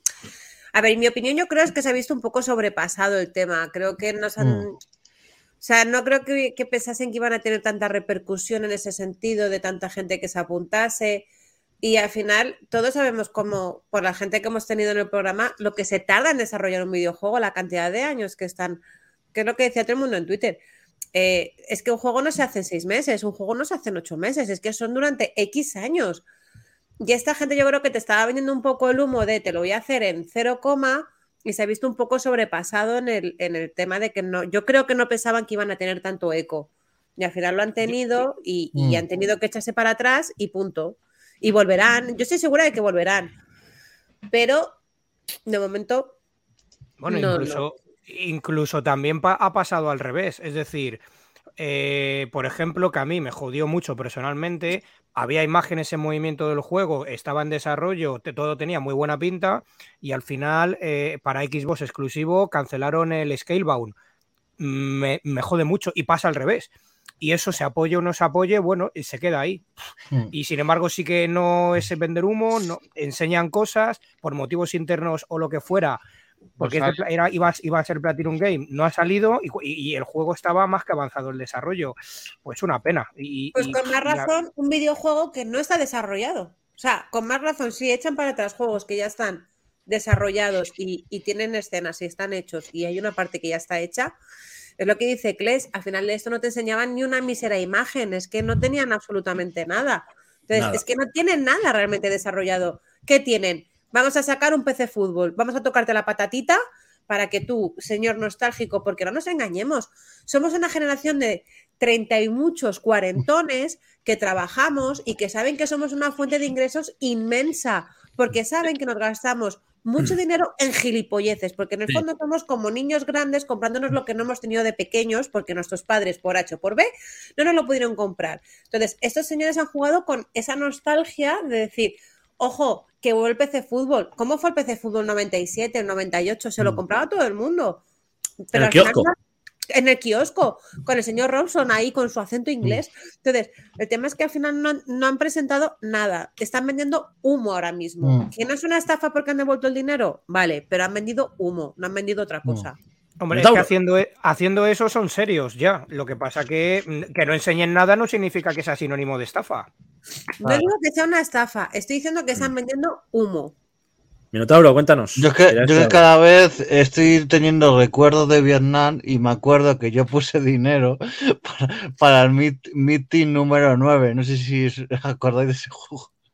No. Es- el, el Mega Man Sí. chungo. Sí, sí. Claro, que es que Ah, encima había versiones que anunciaron, iba a salir para PS Vita y para otras versiones que no las sacaron al final. O sea, hubo versiones en algunos tal que, que- que no sacaron de ese juego. eh, y luego era un Mega Man super cutre, no era, no era un Mega Man, o sea, era, era la jugabilidad no tenía nada que ver. O sea, un montón de pasta que pidió el creador y sa- que sacó muchísimo, creo que sacó 3 millones de dólares. que- Fíjate con lo que se puede hacer con 3 millones de dólares un juego y, y eso es de los peores Kickstarters de la historia. O sea, Ahí tenemos la licencia, puede ser, en México. que Sí. dijo? Esa es.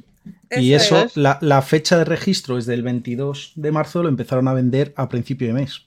Efectivamente. Este es el tipo de cosa de lo que nos El quejamos. 9, sí. 9 de marzo, es creo que fue. eso. Sí.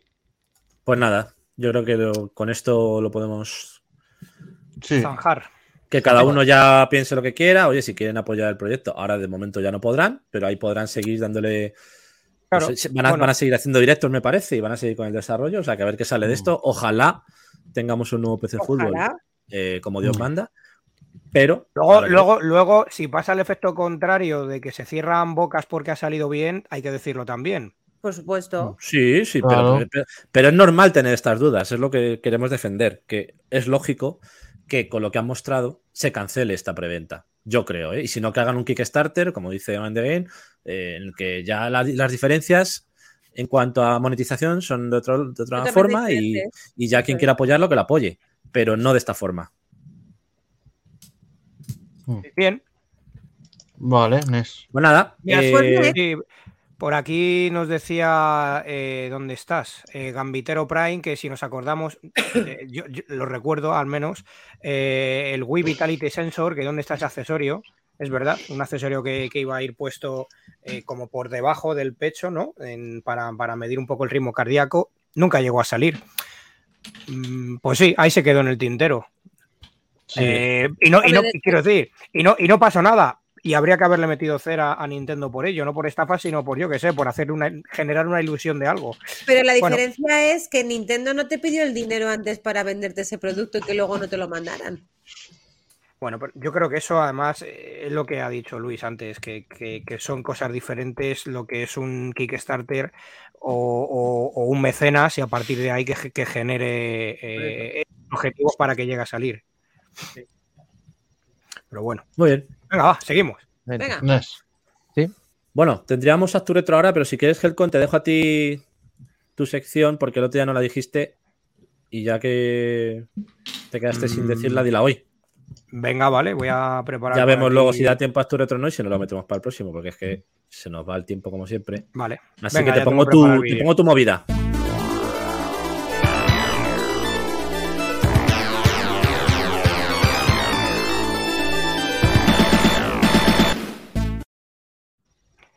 ¡Sega! Vamos a ver, que luego se nos queja la gente en el podcast, por Dios. Es que la ha puesto él. La ha puesto él. A ver, ¿cómo es? ¡Ah! Eh, no, a ver, yo quería haceros de llegar, que seguro que Mind the Game mm, son juegos que mm, han salido ya, no están en desarrollo, tienen un tiempo. pero es darlos a conocer en esta nueva sección. Luis seguramente, lo que digo, seguro que los conoce, nos puede comentar también. Nueva al- sección al del respecto. programa. Y son estudios actuales que están haciendo juegos, compilaciones en cartucho y en diferentes plataformas, en este caso para Sega Mega Drive. Toma. Como es, como es el caso Qué del, que bueno. nos, eh, del que vamos a poner a continuación. que es- Para, ge- para gente como yo, ha tenido su primera Mega Drive con 39 años. ¿Ves lo que ¿Eh? os he dicho? Somos ¿Eh? niños grandes con juguetes Claro. que no hemos tenido de pequeños, os lo he dicho.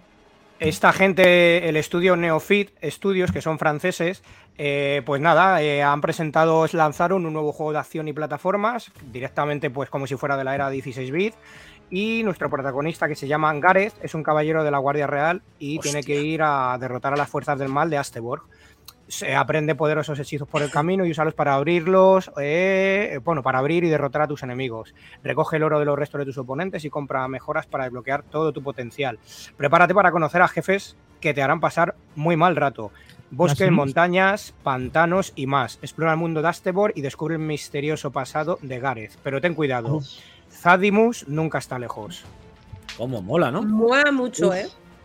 Y eh, lo pondremos también por el chat general de Telegram porque mm, eh, esta gente lo está comercializando bueno, pues por varias plataformas Eso, a diferentes precios, digital, en cartucho, suelto, completo con su caja. Eh, y bueno, pasaremos la página para que estéis al tanto de ello. Son tres tíos muy majetes que se han aventurado a, mm, hacer esto, como son Christopher Reboul, Simon Reboul, su hermano, y Christopher Rolin. Eh, entonces, pues bueno, mm, tiene muy buena pinta. Yo, yo le tengo hace tiempo reservado, pero por motivos de pasta todavía no, no lo tengo. Pero ya haremos a fondo un- una review, unas impresiones, opiniones o lo que haga falta. No sé si este tú, Mind the Game, estabas al tanto de ello. Eh, En, en lo que es eh, Homebrew estoy un poquito más perdido. Solo conozco el, el Paprium y el Xenocrisis y tal. Oh, de, los de. Mega Drive. Pero, eh, de- pero oye, hay, hay gente. Me, me- intento informarme todo lo que puedo, pues veo a, a Vida Extra Retro y estas cosas. Sí. Pero lo que he visto en el tráiler que habéis puesto ha habido como cinco segunditos seguidos que han hecho una serie de barbaridades técnicas que, que, Sí. Eh, ¿El esqueletos? veo. No. Ah. eh, más adelante, cuando ha empezado con la torre tipo Nebulus, que, que era así la torrecita esta, que Ah, hacer esos giros de cosas en vertical no es fácil, y luego ha empezado a hacer una serie de cosas como Mm. en plan ascensor vertical con... co- No, una pantalla primero hacia el fondo, que no es tan sencillo hacerlo, y luego eh, en un ascenso vertical que eh, se movía el fondo así en vertical también, ah, que me ha parecido que tenía parallax vertical, que eso es bastante complicado de hacer y me imagino que están usando la misma técnica del del Batman de Mega Drive que, que hacía unas Hostia. cosas así. O sea, de repente he visto unas poquitas cosas que he dicho, hostia, de, de las cosas más destacadas de, de Mega Drive han cogido esta pantalla de este juego, esta de este juego, esta de este juego, la han metido todo junto y me he quedado flipando porque como en 5 segundos han enseñado un montón de cosas. Que ves bastantes juegos aquí metidos, ¿eh? Tiene, recuerda a muchas Sí. cosas. Pasa un poco como con Amazon, que dices, joder, qué, qué compendio de, de experiencias. Este también. Este Eso, es ¿no? Dices, Esto Nebulus, ahí empieza. Este hacia el fondo no es nada. Y esto, ese Sí. scroll vertical que en el medio no se mueve y se mueve a distintas velocidades, a ver cómo lo han hecho, que yo creo que han usado una técnica que yo he visto en, en un, en un Batman.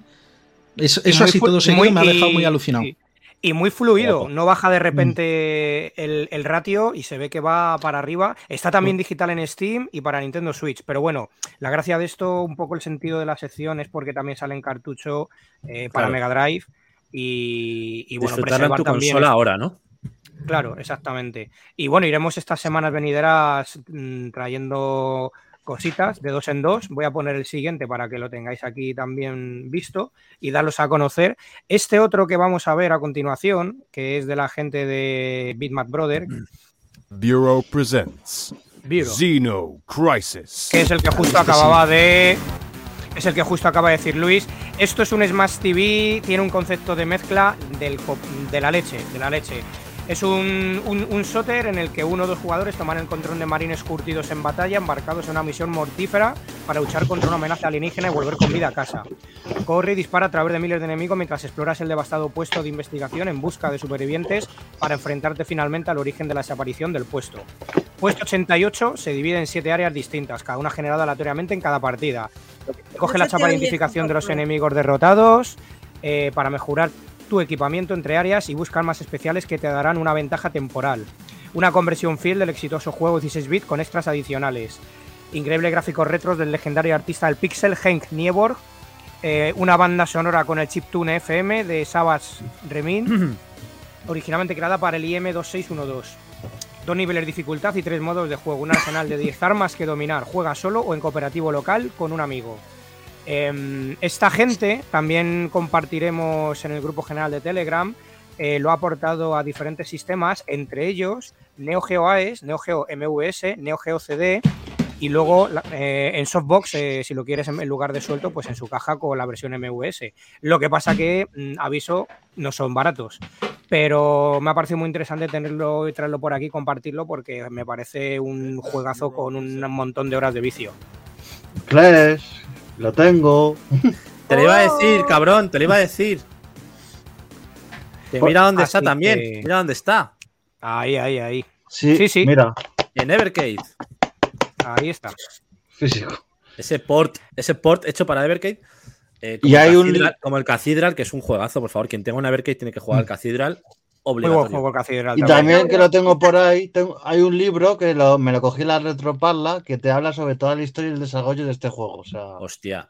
A mí me parece una mezcla entre Alien Syndrome y, y Smash TV. Super Sí, Smash sí, TV. sí, sí. Sí, es va cogiendo. Es la hostia, me encanta. Por ahí, de por ahí. Sí, Este bueno, lo tengo bueno. que catar yo en la Evercade. Mira, Tauro, esta persona que se compró los juegos antes que la propia consola. Grande, mira. Ahí. Le ha costado conseguirla, ¿eh? Sí, señor, sí, señor. De- No es el único. que- Iba ahí Es que tú, siguiendo las ofertas. Este juego, eh, el Xenocrisis, eh, ¿le has dado tú, eh, Luis? ¿O le tienes? No, lo he visto, lo he visto jugar y sobre todo me, me interesaba ver porque eh, ha salido en Steam y en consolas y tal. Y, y un día lo vi probar en Mega Drive original y lo que me resultó muy curioso es que la música está casi igual que en las versiones mayores. O sea, han puesto prácticamente la versión de Mega Drive en las mayores y Sí. suena súper bien en Mega Drive original. Ese Es una pasada. Yamaha es la hostia. siempre, Chip Yamaha, power. que tiene que, Chip Yamaha que tiene mucho que ver esta semana con el juego retro que hemos, que hemos tocado, ya diremos. Sí, bueno, vale. pues por, a- por aquí ya se ha terminado esta nueva sección de ¡Sega! pues le damos a los lanzamientos, ¿no? ¿Comes, comes, comes? ¡Sega! A ver. A ver. Vale, pues vamos con lanzamientos, sí, porque por esto ya.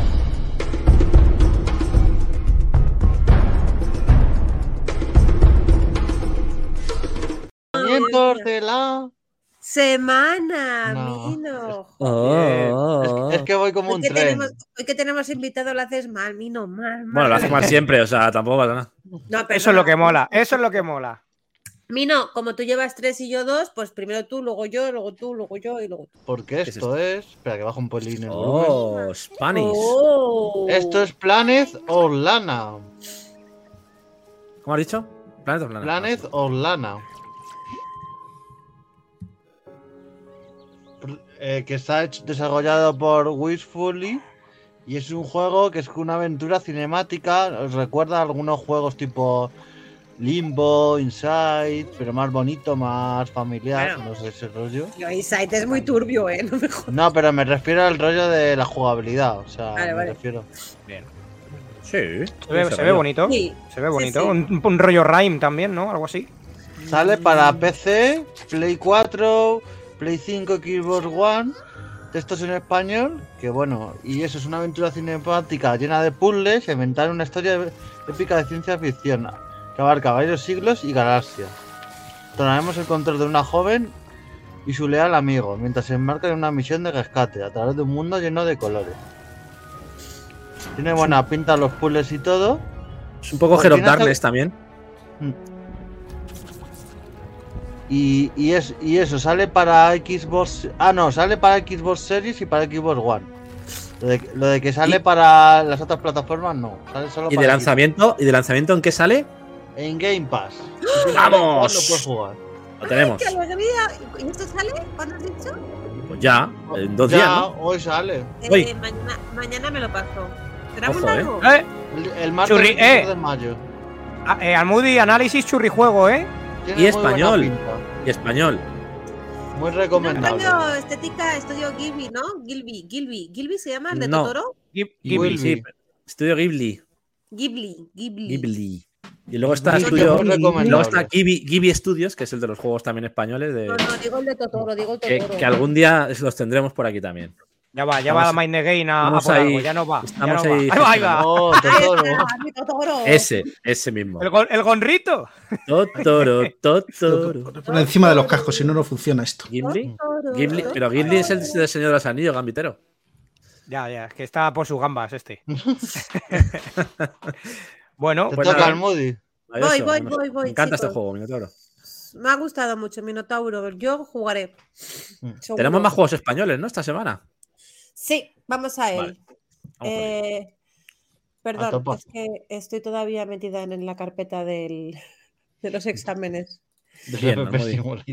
Nunca se ¿Qué le acaban los exámenes. Es que ha sido hace poco, lo tengo muy reciente, ha sido muy carpetazo. Carpetazo, eso que ha salido todo bien. Eso qué malo, hombre. Qué malo. Digitalmente, qué malo. reciente. No, no, no puedo quemarlo. Ay, Sí. Xbox. Xbox. Oh. Este emotivo viaje del estudio barcelonés Piccolo Studio, para los Vamos, que lo conozcan, sería su segundo videojuego, son los creadores del aclamado juego Arise a, a Simple Story, pero bueno, ese es el anterior. Este se llama. em, perdón, que me, me quedo aquí. Ay, ¿dónde está? After Us, perdonad. El viaje de Gaia. Los últimos animales han perecido y la madre ha empleado toda su energía vital para salvar sus almas, ahora atrapadas en sus receptáculos. Oh. La misión de Gaia consiste en rescatar todas las almas y devolverlas al arca de la madre. Las habilidades de Gaia le permiten deslizarse, saltar e impulsarse para explorar zonas nuevas y eludir trampas mortales, mientras que sus dones especiales le confieren el poder para limpiar el crudo que consume el mundo, luchar contra los Oh. hambrientos devoradores y liberar almas. Darme un segundo que quiero poner otro vídeo que han publicado, pues me imagino que los propios desarrolladores, porque el acento eh, inglés es muy españolizado, porque lo voy a poner bajito. Gente en inglés, dices. No, están hablando, en- están hablando del videojuego de fondo eh, y es en inglés y este ya sí que es eh, gameplay del, videojuego, sea, sí que son escenas reales del, del propio juego para que veáis cómo, cómo es, ¿no? ¿no? No es cinemática, digamos, lo que es gameplay. I'm Alexis, one of the two game directors of Vale, a través de los ojos de Gaia Together contempla los desolados paisajes como resultado de la relación destructiva que hemos tenido los humanos y la naturaleza en una hermosa demostración de arte abstracto. Desde bosques que están moribundos hasta el corazón de ciudades en ruinas, pasando por mares secos y cielos contaminados. Cada entorno planteará nuevos retos a Gaia, además de presentarle distintas facetas de la destrucción de los devoradores, mientras ella reparte vida y belleza allí por donde pasa. After Us ofrece la visión sombría de un mundo desolado por nuestra ambición, por la ambición humana.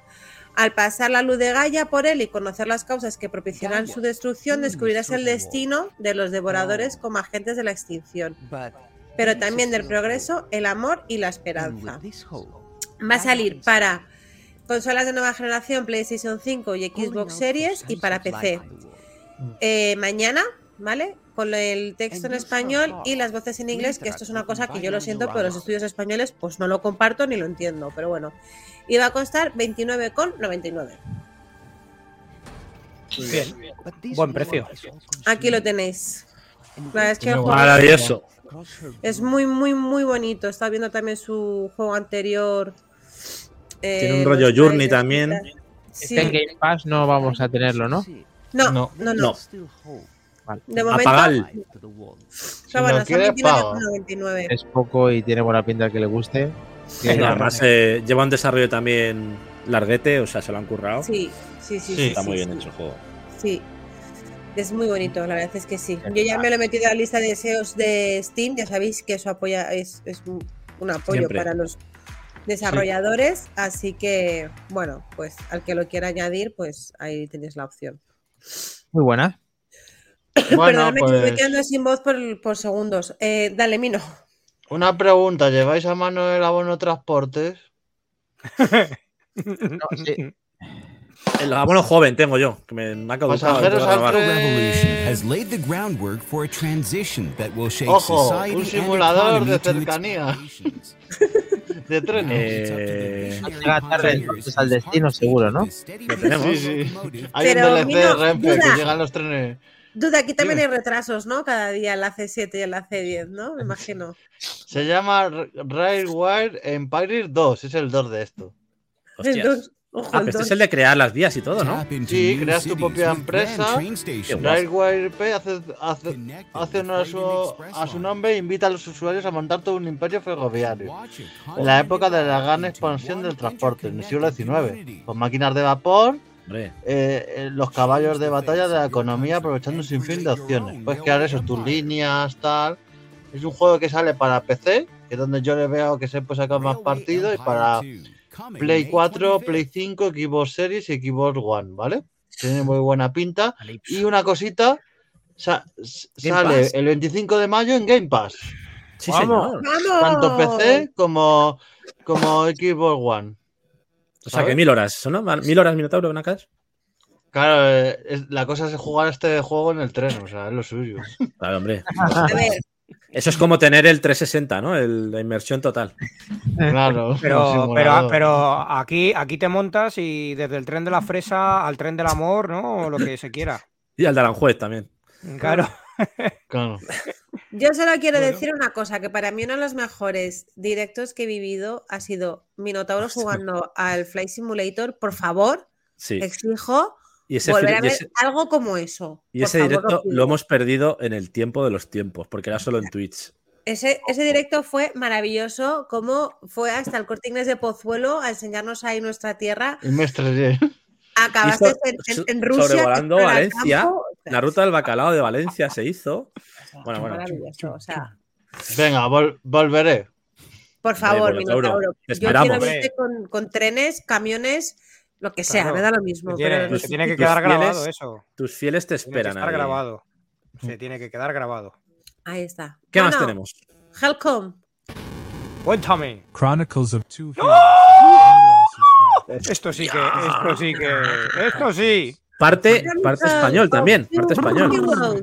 Es un plataforma de acción en 16 bits con toques Metroidvania, Me encanta. un pixel art exquisito y una mecánica única. Puedes cambiar entre los personajes en tiempo real. Ya ni pauses ni leches, cambias cuando quieras. Ayame y Kensei tienen estilos de combates únicos que deberás dominar para salvar al Japón feudal de la tiranía Toma. de Amaterasu. Cambia entre los protagonistas en tiempo real, porque Kensei es hábil con la katana, pero incapaz de saltar. Y Ayame, si bien mucho más ágil, es incapaz. O sea, es- este sí que puede saltar. Combina sus habilidades: retro por fuera, moderno por dentro. Mantenemos el desafío elevado de las plataformas retro, pero con un control mucho más preciso y satisfactorio. Hasta 20 habilidades desbloqueables, que eso le encanta a Klex, desde golpear el suelo para paralizar a los enemigos hasta alcanzar zonas elevadas con el doble salto. Estos héroes saben un montón de trucos. Un temible ejército yokai deberás luchar contra decenas de enemigos inspirados en la mitología japonesa, cada uno con su propio diseño y patrones de ataque. Amaterasu y su discípula, la emperatriz Himiko, tiranizan el Japón feudal e imponer el terror con su ejército sobrenatural. Toda la esperanza recae en los dos hermanos, los que hemos hablado, Kensai el samurái y Ayami la kunoichi.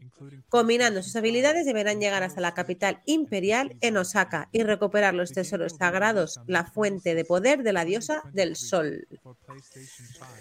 Esto Madre lo tenemos mía. para Nintendo Switch, PlayStation 5, PlayStation 4 y PC. De Xbox nadie dice nada. Me recuerda muchísimo al de Messenger, ¿eh? Sale el día 26 de mayo. El Ninja Gaiden. desarrollado por Infinity Experience. Y nada, esto no tiene audio, así que el texto es en español y el audio, pues es el audio de la. Em, No he mirado precio, perdonadme. O sea, ya, se- ya no, me, no me he acordado. No, no. Eh, verifica. Mi, Pero podemos verificar. verificarlo en un segundo, darme un segundo. Esto, hombre, si sale en Game Pass, ojalá de primer día. No, de no, no sale en, en Game Pass no sale, No. pero en Xbox, en Xbox sí, ¿eh? Lo voy a mirar, lo voy a mirar, pero No sé si saldrá más tarde, pero de momento aquí no ponía. lo que no sale es en físico, en, en Sí, Xbox. sí, tiene una X ahí. Ahí en la Sí, pantalla sí. se ve. En digital sí, momento. pero en- físico solo sale en Play y Switch. Que os enseñé yo las ediciones el otro Eso día. En, en- en la foto que os puse, que salían las ediciones coleccionistas y demás, Eso no salía en Xbox.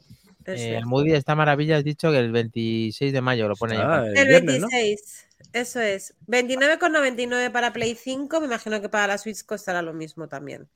Yo va a caer en Switch este, pero vamos. Pues nada. Clarísimamente. Ahí lo tenéis. Bueno, por favor, espera, espera, espera, espera, espera, espera.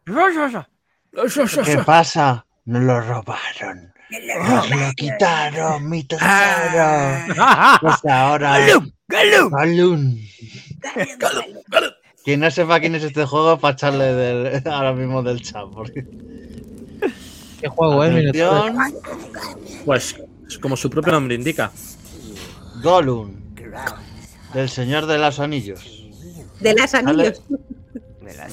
Sa- sale el próximo 25 de mayo, el jueves, ¿vale? Bien. Y eso, es un, es un juego de, si- que mezcla así, sobre todo el sigilo.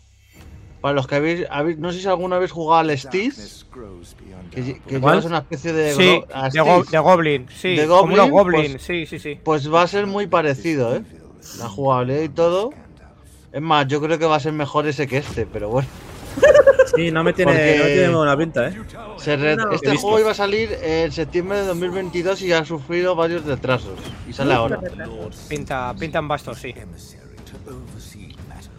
Veremos. Y eso, ver- veremos qué tal. Ah, pelazo, Ah, ¿no? Tiene Gollum. Sí, mucha gente se ha quejado de Gollum, pero es que es el Gollum de. No es el Gollum de las películas, es un Claro, es tipo que de los libros. Un y- poco la historia de Gollum, de cómo llegó a lo que es Gollum en las películas. Que es que todo se queda en las películas y no hay una historia detrás siempre. Claro. Claro. Joder. Ya ves, Vive parece en de el cuenta. agua fresca y fría. Y Dulces, es- esto- rico manjar. ma- ma- A ver, Dale la hostia al pez.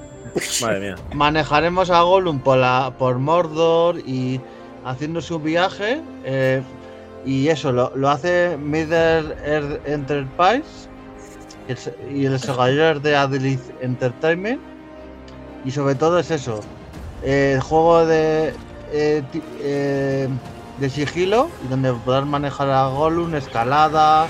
También podrás matar ahí a traición, porque te pilla un orco a frente y te, re- y te mata. O sea que tiene Solo buena Play, veo.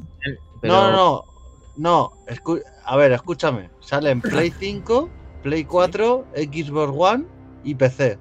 Ah, no lo Y en Nintendo Switch va a salir, pero se retrasa hasta el 30 de noviembre. Claro Vaya que sí, Dios. guapi. Muy Pero, bien. Vaya por Dios. Yo Pero más. sigo diciendo que haya un juego de Gollum que me parece muy bien. Y que no haya un juego de Tom Bombadil. Bueno, a es ver, que- no, pero bueno. no- no habrá más- pero, pero, si es que Pero- Tom Bombadil no sale ni en las películas. no vamos a salir ese cajón de mierda. por Partiendo de eso. Hay Señor de los Anillos gracias a Tom Bombadil, pero bueno, dejémoslo ahí. Claro. No lo abramos, que eso es otro A ver, un juego igual no da para tanto, eh, también te digo.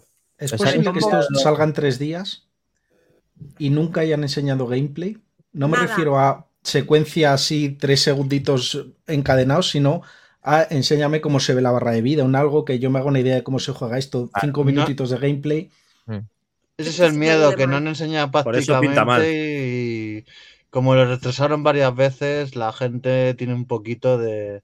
pero con, con el de Star Wars, que el- pero es que el Star Wars lo retrasaron un mes. Este sí iba a salir en septiembre y está saliendo en mayo, o sea que... ¿Has Agarraos. dicho, has dicho el precio, Minotauro? Eh, sí, el precio lo voy a decir, sale por 55 euros Sí. en- y sale en físico, ¿vale? El que lo quiera físico se puede pillar físico. A ver, Hay, hay hasta una versión que no, esto no es muy usual, una versión de PC. Lo Yo que eso- no he investigado, que lo más probable es que en la cajita del PC te venga un codiguito de Steam. Seguro. Sí, vamos, me juego la mano. Vamos. Yo me lo compraré, pero no nuevo. O sea, me lo compraré cuando baje de precio, ¿eh? Pero no ahora. Yo creo que ni eso. Sí, hombre, Yo- porque yo voy a querer ver cómo es. Por la historia, ¿no? Me va a hacer ilusión, ¿no? Ver un poco. Volver esa historia no contada. Sí, puede ser, porque por eso. Sí, bueno. Es Pero- que no voy a pagar 60 pavos por este juego. También Yo te es lo que digo, soy ¿eh? como. Almudena con, el- con Harry Potter. Todo lo que salga del Señor de los Anillos. Claro, es a mí me pasa un poco lo mismo también con el Señor de los Anillos. De hecho, soy más- Mirad de que estoy bebiendo agua. O sea, que, y por ahí tengo Pero es que, es que se y- aprovechan de eso también. Claro, los claro. cabrones. Pero además que se han inspirado en ojos de pollo en vez de en Gollum, tío. Es que es increíble. Vale, ¿tenemos algo más? Bueno, ya está ahí los lanzamientos, yo creo. Si tenéis algo más.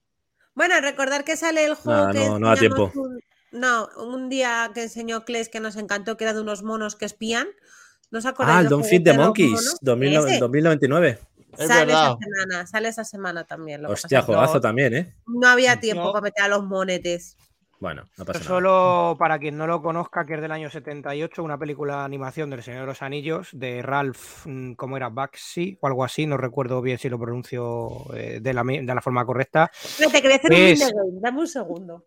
Es un Es- peliculón, pero, pero bueno, me, me refiero por la técnica que utilizaban, que mezclan gente, Sí. personas reales con, con dibujo. Y el resultado, la verdad que mola mucho la ambientación. La película. Eh, la historia la recortan por todos lados, dura hora y media, pero bueno, eh, la verdad que es- está bien tenerla, sinceramente. Mm, Pero esta no es, ¿no? Ah, Correcto, correcto, ahí, ahí está. es eso. Esa es. A ver, Ahí, acerca. Ahí, ahí, ahí, ahí, ahí. Oh, Ahí estamos. Ahora ya entendemos por qué quieres comprarte ese juego que parece Sí. que es un poco A ver, es que siempre, Podría siempre, explicarlo se esto. ve, siempre se ve a Harry Potter, pero realmente de los que más hay. A ver, espera que te lo pongo. A ver. Míralos. Ah, mira, están Vamos ahí, ya. ¿verdad? Star Wars. Ahí.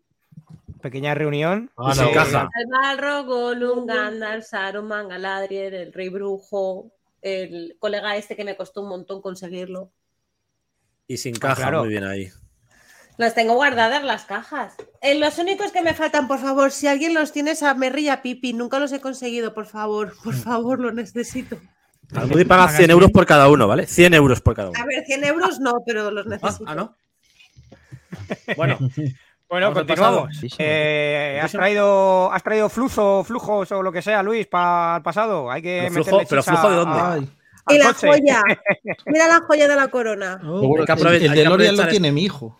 El Ah, Frodo transparente. hay que aprovechar a este hombre que nos cuenta algo de Retype también. Sí, sí, sí. No, te vamos a poner en la tesitura de que abras y comiences hablándonos del R-Type, que la historia, bueno, está ahí, no es mucha, pero con tus conocimientos seguro que lo abordamos. Vamos a aprovecharlo. Vamos Si al quieres, claro, si quieres. No sé, Hombre, claro. Eh, estoy abriendo mi, mi Excel de Shooten. Venga, claro, a ver.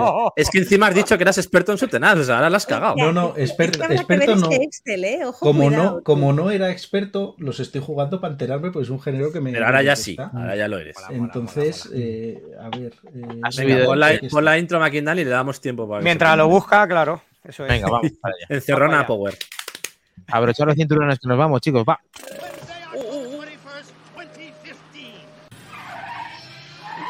Dos. Nosotros ¿Dónde vamos? McKindani. Carreteras. no A donde vamos no necesitamos carreteras. Fluzo, fluzo. Vamos a 1987. 87. Madre mía, pues no ha llovido. Wow, my Dios. god. Minotauro, Hemos llegado, hemos llegado. Estamos aquí. Nos hemos montado en un R9, pero eso no es un coche, ¿no? ¿Qué, qué es? ¿Qué es? Irem Arcade, Irem Arcade, por Dios. Ojo. ¿Qué es esto? Ojo que después de venir a hacer Kung, Fu- eh, Kung Fu Panda, va a decir, me cago en la hostia. Kung Fu Master, eh, asentaron, asentaron bien las bases con este jueguecito. El superidora de los 80. Pues. Muy- a ver, menos el juego de la semana R-Type, eh, que ha dicho Kles 1987. 87, Irem Arcade. sí. Y es el arcade, que aquí ya tenemos ganadores, que ya los hemos dicho, que es eh, Mac Trompa, que ha jugado mucho y nos va a poder hablar también mucho del juego, al igual que Helcom, y vamos a aprovechar Mind the Games y con esa Excel tenemos el recuerdo de lo que hizo con ese pedazo de juego que le encanta a Kles, que es el que propuso, y vamos con él, Bueno, vamos con el jugué al Super R-Type, pero como siempre aquí nos acoplamos a lo arcade, pues bajé de, bajé de rango ahí a los inicios. ¿y qué pasa dale. con este juego? Ahí, ahí. Esa R9, no había La- una única abajo. R9. A Pero no, ah, Arrujez, Arrujez, cabeza de flecha. Un- o cabeza una de las- cipotro- cabeza Una de, la- una de las naves más avanzadas en la lucha contra los, los monstruos alienígenas que eran, ¿cómo se llamaban? Vido. Sí, bueno, era el, imperio, el, imperio Vido. Imperio. Qué fuerte, ¿eh? Esto que parecía un clon de un clon de Gradius, pero que no lo fue, ni mucho menos, ¿no? Porque tenía sus No, no, no. particularidades, como esa, esa bolinga, ¿no? Esa, esa, esa, esa pelotita que oscilaba alrededor de la nave, que la podías poner delante, detrás. ¿Cómo, cómo iba De eso? hecho, fue el primer videojuego que lo implementó, este tipo de, de mecánica. Obviamente. No fue el primero en que podías coger ay- ayudas, vamos a decirle así, y complementos a las naves, pero sí que fue el primero en utilizar esta mecánica de poder poner tu, tu arma delante o lanzarla, que haga su daño por ahí, que hay alguna jefe de la, de la pantalla 6 eh, va muy bien hacerlo eso, y luego poderlo poner detrás para poderte cubrir de lo que te venía por la parte posterior de, del scroll. De hecho, podías golpear a algunos enemigos con la propia bola y los matabas. A no... El For Device, sí. Sí, el segundo sí. jefe, sin ir más lejos. De hecho, el Force, esta pelotita, se le ocurrió al diseñador del juego, a, Kibo- a Vico, perdón, eh, como una broma, porque él ¿No? estaba observando el comportamiento de un escarabajo pelotero, de cómo llevaba la pelota para adelante y no sé qué, y dijo, no le ponemos una pelota a la nave y tal, y lo acabaron metiendo en el juego y es Mira. eh, Bueno. completamente definitorio de R-Type. Eh, Además, em, dicho por sus propios creadores, mm, se basaron en Gradius para hacer este juego, pero con su toque personal y asentaron las bases, porque fue una, una revolución. También Sí. con elementos de nuestro querido HR Giger, porque el primer jefe de la pantalla está claramente inspirado en, en este, en este señor. Dovkeraptos se llama, sin ir más lejos, el, el primer jefe de fase que no es nada difícil, pero que para cuando salió en su momento, la verdad que era mm, un diseño y una locura bastante grotesca y molaba mucho. Decir, hostia, ¿y, y este bicho mm, de dónde ha salido? Tenían, tenían unos diseños que la verdad que molaban mucho. En el segundo jefe era como, como, ¿cómo decirlo, no? En plan, con vida, ¿no? Un poco bio, que iba saliendo un gusano de lo que parecía ser un, un corazón y, sa- y donde iban saliendo Ah, el sí. gusano de, esa- de esas arterias. Y la verdad que, que bueno, que ir, a ir hablando porque luego tiene, tiene sus cosillas el juego, la verdad, en cuanto a jugabilidad. Sí. Los jefes finales todos tienen un pequeño patrón para intentar pasárselo. Eh, que tenga un pequeño patrón no quiere decir que te vaya a salir bien. Pero, pero sí que es verdad que si te los podías estudiar un poquito eran relativamente más sencillos de lo que podía aparentar. El juego de todas maneras tiene una dificultad extrema. Lo hablamos durante la semana en el, en el grupo de Telegram. eh, de que pues, es un juego que penaliza en extremo el hecho de perder una vida a mitad de pantalla. Eh, si es así, yo personalmente lo que hacía era parar la partida y volver a jugar. Sí. Porque es que Sí, si no, sí, ¿eh? es, es tremendamente difícil. Tienes que memorizar cada parte del juego si quieres avanzar porque realmente premiaba eso, ¿no? La paciencia la memorización del juego. Yo- Una dificultad extrema. Es un juego que me he llegado a jugar 3-4 horas seguidas para poder llegar a donde llegué y al final era todo mecánico, ¿eh? o sea, ya no improvisaba nada. Sabías que iba a salir ahí un tío, tenías que estar ahí, lo matabas y para adelante. Eh, bueno, Repetición. Repetición, repetición, repetición. Es muy bonito, es muy bueno, es genial. Sí que es verdad que quizá para mí, de los juegos de este tipo, el que más me gusta de todos es Parodius, pero es que todavía es más difícil que este. Y, y- y, bueno, pues eh, Toma, terrible, terrible este juego. Y esos jefes, sobre todo la parte esa de la nave gigante que tienes que ir por abajo en un hueco mínimo, parado ahí, esperar el momento, Sí, luego no. subir, ponerte la bola detrás, luego. No, es, esa- es- esa es parte es una locura. repetición, es aprenderte el patrón, es... no Sí, tiene- a mí, bio- biomecánica, la- el jefe de la tercera fase que aparece directamente y sales al jefe directo. Pero yo concretamente me puse muy nervioso con esa fase porque, o, sea, yo lo admito, si no hay ningún problema, todo lo contrario, al revés, me, me hizo un logro personal porque este juego desde que salió llevo más de 20 años y nunca me había pasado ese puto jefe. Y por fin, bueno.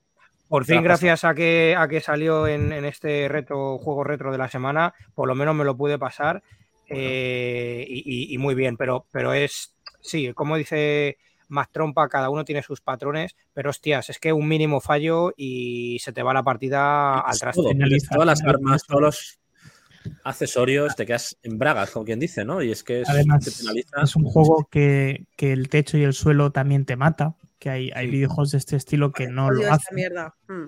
pero, pero aquí sí, eh, y a la mínima, como yo personalmente solamente cogía dos, dos de velocidad, ya no cogía más, porque clave sí. el tercero me, Mm. me suponía ya eh, ir demasiado rápido, dar un, pum al, al botoncito y ya se te iba la nave, y, y posible. Mm. La- Aquí en esta hecho, fase, igual. No sé si confundo juegos. ¿No es este el juego que tiene una zona que tienes que irte abriendo paso a disparos y si no pasas rápido, como que Sí. vuelven a crecer las células que hay por Sí. ahí?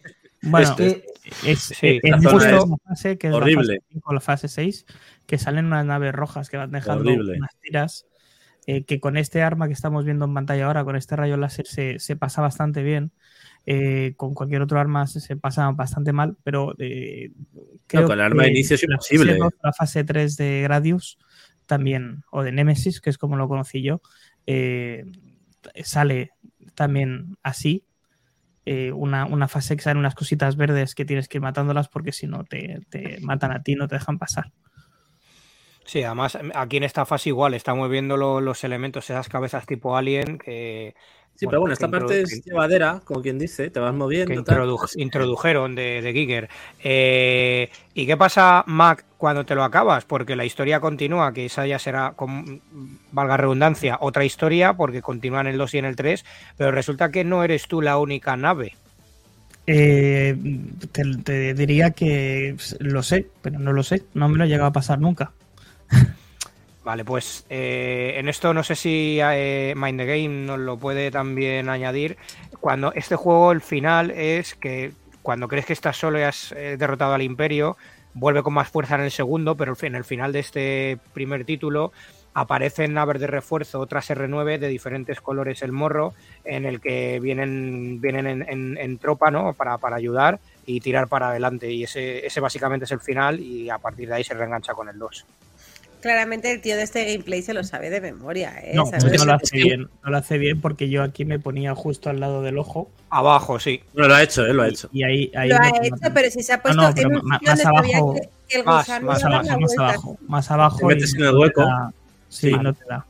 A mí Sí, me con- sorprende lo bien que se ve para un videojuego tan antiguo, eh, pues que no sé cómo Sí, se ve de cojones. Se ve de que cojones. tiene mucho detalle y no sé, me parece como Sí. muy artístico, muy Esto, bueno. Cabe recordar que esto es un 8 bits, ¿eh? Aquí donde lo vemos. Parece Es flipante imposible, que bits. Es un 8 bits. parece mentira. Y la versión, También, como se ve. la, ver- la versión arcade utiliza chip Yamaha para, para la, la música, que cuidado que se nota, no parece una gilipollez y, y no, no, hay una gran diferencia en cuanto al resto de conversiones que sin menospreciarla para nada, yo le metí a la amiga en esta versión en su momento de pequeño, pero se nota, se nota luego la diferencia que hay acústica. A mí Bueno, me parece un comen- infierno de juego, ¿eh? O sea, será muy Sí, divertido, pero es, súper complicado. Eh, las plataformas aparte del arcade son muchas donde han salido, además muchas Para todas. y muchas para, para todas, todas. incluso tío. para Game Boys llegó a salir y para Master System.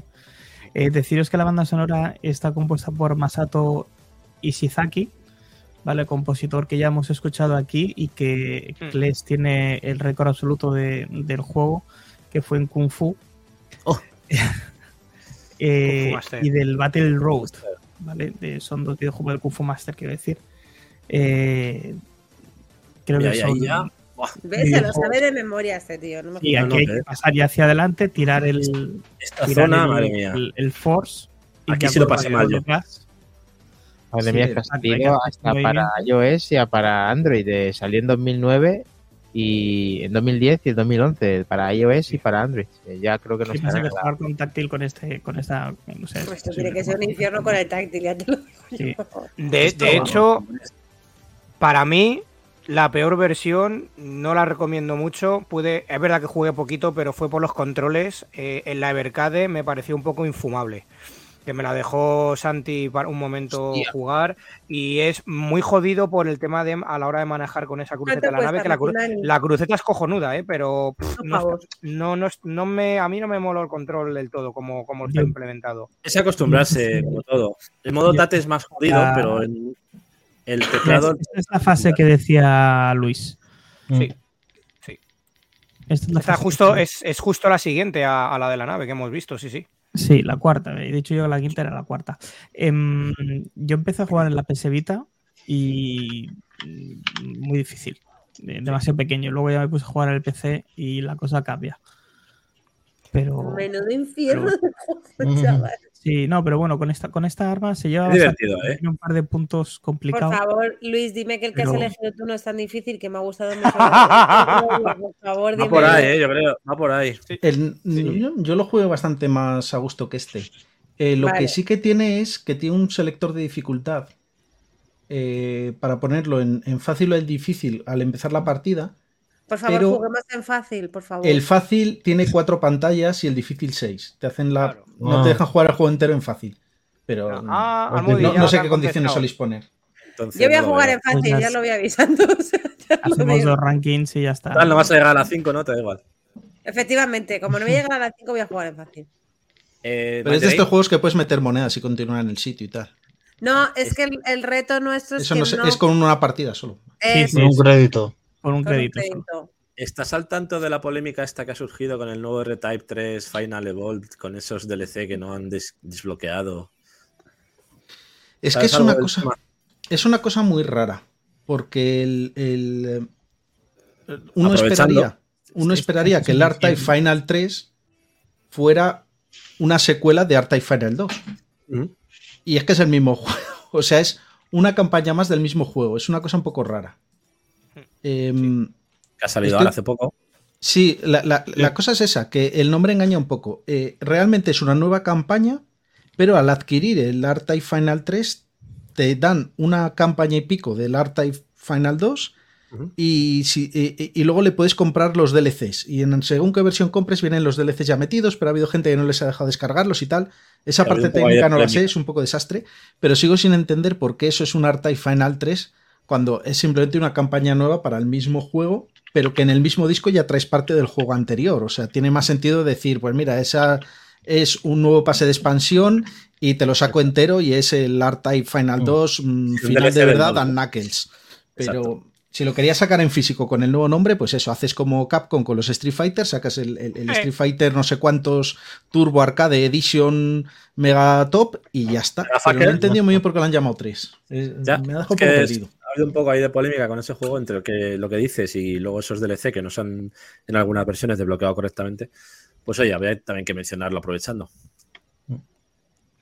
Bueno, y si os parece, para terminar, como viene siendo costumbre por Anuncio, aquí, anuncio. podemos poner el anuncio que particularmente me, me- me chifla.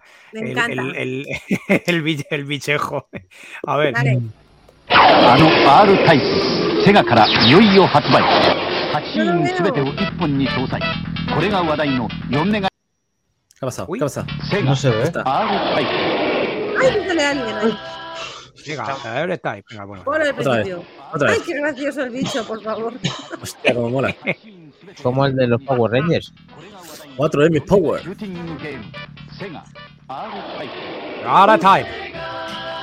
Además, existen uno original. Sí, señor. Claro, el anuncio japonés, en este caso para la Master System 1. ¡Ah! Pues Y no iba ya- mal para ser Master System. ¿Eh? Que iba súper que va súper bien, va a ser un juego de 8 bits. Claro, es que la verdad es que sorprende eso, que tiene, que, no sé, yo le veo como por encima de 8 bits en todo momento. Está, Para- está cebado. Para terminar, para terminar, el resumen es lo que ha dicho Solver. Es muy Es muy chungo. chungo, pero de Es muy cojones. Y el Super R-Type también era un chungo de cojones. Es muy Sí, chungo el en juego. general, todo este tipo de juegos son, son muy complicados. Pero bueno, también antes eran otros, otros tiempos. Tenías eh, muchos menos juegos que ahora. Y Y te lo aprendías de memoria. Tenías la consola como podías. Entonces, Hombre, además, bueno, te aprendías todos, ¿eh? Porque yo el Rey León me lo aprendí de memoria. Y ese El Rey Rey León. León, el Y a lo de Aladdin. los tronquitos del Rey León, había que saber cómo caía cada puto tronquito para poder pasártelo. sí, sí. Sí, al final- todos algo. Al final nos picamos con el buen vicio, que es de lo que se trata, y al Sí. final la- aprende- aprendemos hay mecánicas nuevas o las pulimos, las que ya se saben. Eso es. Maravilloso. Bueno, Bueno, Pues nada, chicos, pues, un placer. programa 69, guiño, guiño. Oh, oh, oh. Bien, bien. Ahora empieza el OnlyFans, ¿vale? No, os- no os lo perdáis. OnlyFans para comprar unas maquinitas. Muchas gracias, Luis, Man the Games, Sí, por estar exacto. todo el programa con nosotros, aguantar hasta el final. Gracias. Eh, eh, perdo- perdonad, es que llevo como 5 minutos dándole vueltas a esto. R-Type no es de 8 bits. Lo acabo de encontrar. Eh, Ah. Corre con una CPU que lleva un V30, que es un chip de NEC, que es básicamente un Intel 8080, que NEC. es de 16 bits. Y de todas maneras, los bits dan igual. Quiero decir, tengo unos vídeos sobre eso, que los bits no indican para nada potencia o lo que sea, sino ahí tenéis la PC Engine que compite con las de 16 bits y de 8. O sea, que Sí. da poco igual. Sí. Si queréis saber más sobre eso, hubiera visitad su canal. Total. su canal y entenderéis mucho más. Lo Ahora que, ha- ahora que ha dicho, perdona que te corte, Dani, nada, es un segundín. Ahora que ha dicho eso Luis, eh, de la PC Engine, la mejor puta portátil que hay de la historia es la GT. GT. Bien, ahí queda Es, eso. eh, es el vergón. Ahí queda. Vergo- ahí el vergón queda. madre. El vergón de los Recordamos el juego reto de la semana que nos ha dicho Mind the Game, que es eh, Felios, que vamos a indicarlo en nuestro grupo de Telegram para que podáis competir con este jugazo que, que nos ha dicho el señor Luis. Y el tema que le quería preguntar es ya aprovechando para finalizar el tema de los 8 bits. Eh, entonces, en una Super Nintendo, en una Nintendo como la Game Boy o en la Master System eh, original, eh, que tiene 8 bits, es que lo portearon ahí, ¿no? O sea, es que es, es el port. O es que No, bueno, no, no tiene que ver, quiero decir, incluso juegos de... Al final, las arquitecturas de los chips eh, mandan mucho. Entonces, por ejemplo, dentro de los microordenadores de 8 bits hay algunos que eran más fáciles de mandar de uno a otro porque todos tenían Z80 y de repente te venía el que tenía el 6502 y, y el port ahí es mucho más complicado porque tienes que cambiar todas las instrucciones y todo. Entonces, es más por arquitectura que por número de, que por número de bits. Eh, y aparte luego es que, en serio, que es que lo del número de bits mm, era una cosa muy comercial y tal, que luego no tiene nada que ver porque, yo qué sé, una Master System tiene 8 Uy, sí, Uy, para, para ¿Te las... fue el audio? Ahora, ahora. ahora. tiene Perdón, 8 bits. No sé, no he tocado nada. Tiene 8 Ahora. bits, pero por ejemplo el bus de datos es de 16. Entonces trabaja con datos de 16, las instrucciones son de 8 y cuando vas avanzando, pues resulta que una tiene, eh, para la multiplicación este coma flotante usó 64 bits, para no sé qué 32, para no sé qué 128. Y entonces es que es un pifostio que no tiene un sentido estar hablando de los bits. Buen Gali Matías. Ok. Una pregunta. ¿eh, ¿La versión de Felios que jugamos, Mega Drive o arcade? Arcade, arcade. La que os vaya mejor, yo juego arcade. Arcade. Yo voy a jugar a que está en el mame. ¿Cuál es? Mac Trompa. Arcade, El mame- arcade, el mame es arcade. Claro, sí, sí. Venga, pues el arcade, va. Y ya está, aclarado el tema, Pues ya finalizamos el 69 que le gusta al Moody. El número Ahí mágico, está. el señor de toda la vida, el 69, siempre. Hombre, buenas noches, Rogajo, nuestro fabricacoche favorito, Oye, tío. Rogajo. Ya estamos en el final, pero has justo podido llegar a entrar. Sí, Gracias, hombre, por ¿Qué ha venir. Ah, musicote, musicote, Bueno. musicote vamos a poner para despedir y, y Voy a decir una cosa. de bienvenida Ah, también, ¿por qué no? Antes nos ha hecho Solver una pregunta que ha quedado en el aire, que es qué pasó con el, con el cierre, con la desaparición del estudio español FX. Y antes es- justo lo hemos estado hablando, que todas las preguntas que queréis hacernos durante el programa, en el chat de Telegram o por las diferentes eh, aplicaciones del podcast, nos las podéis ir haciendo y las comentaremos en el programa o haremos una sección de preguntas. Eh, no- nos anotamos la de Solver y todas las que nos queráis hacer, pues iremos analizándolas y respondiéndolas como pueden ser del programa, pueden ser de lo que queráis e intentaremos también tenerlo en cuenta, ¿vale? Digo, porque como no le hemos contestado Solver, que sepas que me la he guardado. Ay, Muy buen- bien. Buen detalle, buen detalle. Para nuestro Te prometo contestarla, que me documenta sobre ella. ¿Sí? Venga, Minotauro Venga, se encarga. No te preocupes. Y si te le dice. Minotauro, sabes que está verificado, macho. Te lo sea, puedes decir hasta. Te lo puedes echar hasta el oído, te lo puedes susurrar en persona hasta el oído si quieres. Ahí, ahí. Y ahí tenemos para cerrar esta pedazo de versión de R-Type, una canción acá que se nos une al elenco para en un futuro sacar algún recopilatorio si nos dejan. ¡Oh! oh! Buenas noches, gente. Gracias Luis, gracias Mind the Game. A vosotros. Gracias, gracias. Solver. Mirubina, Robajor, Ambitero, Alberto, No, no veas lo difícil que es el juego este que ha cogido el señor Luis. ¿eh? Nosito, Orgaruru, Roga, Lolo. Alberto, te tenemos. Joder, qué gente, no, no me da.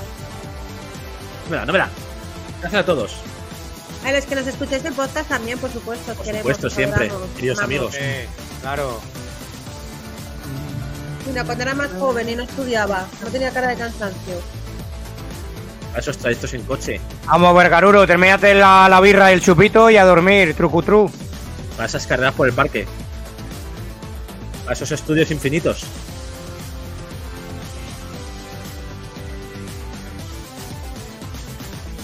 Bueno, ya está, ¿no? Lo habéis puesto muy bajita la música. Sí, ya, pues, si queréis, podemos ir, ¿eh? No pasa nada. Subidón, subidón. Venga, La orden de la noche.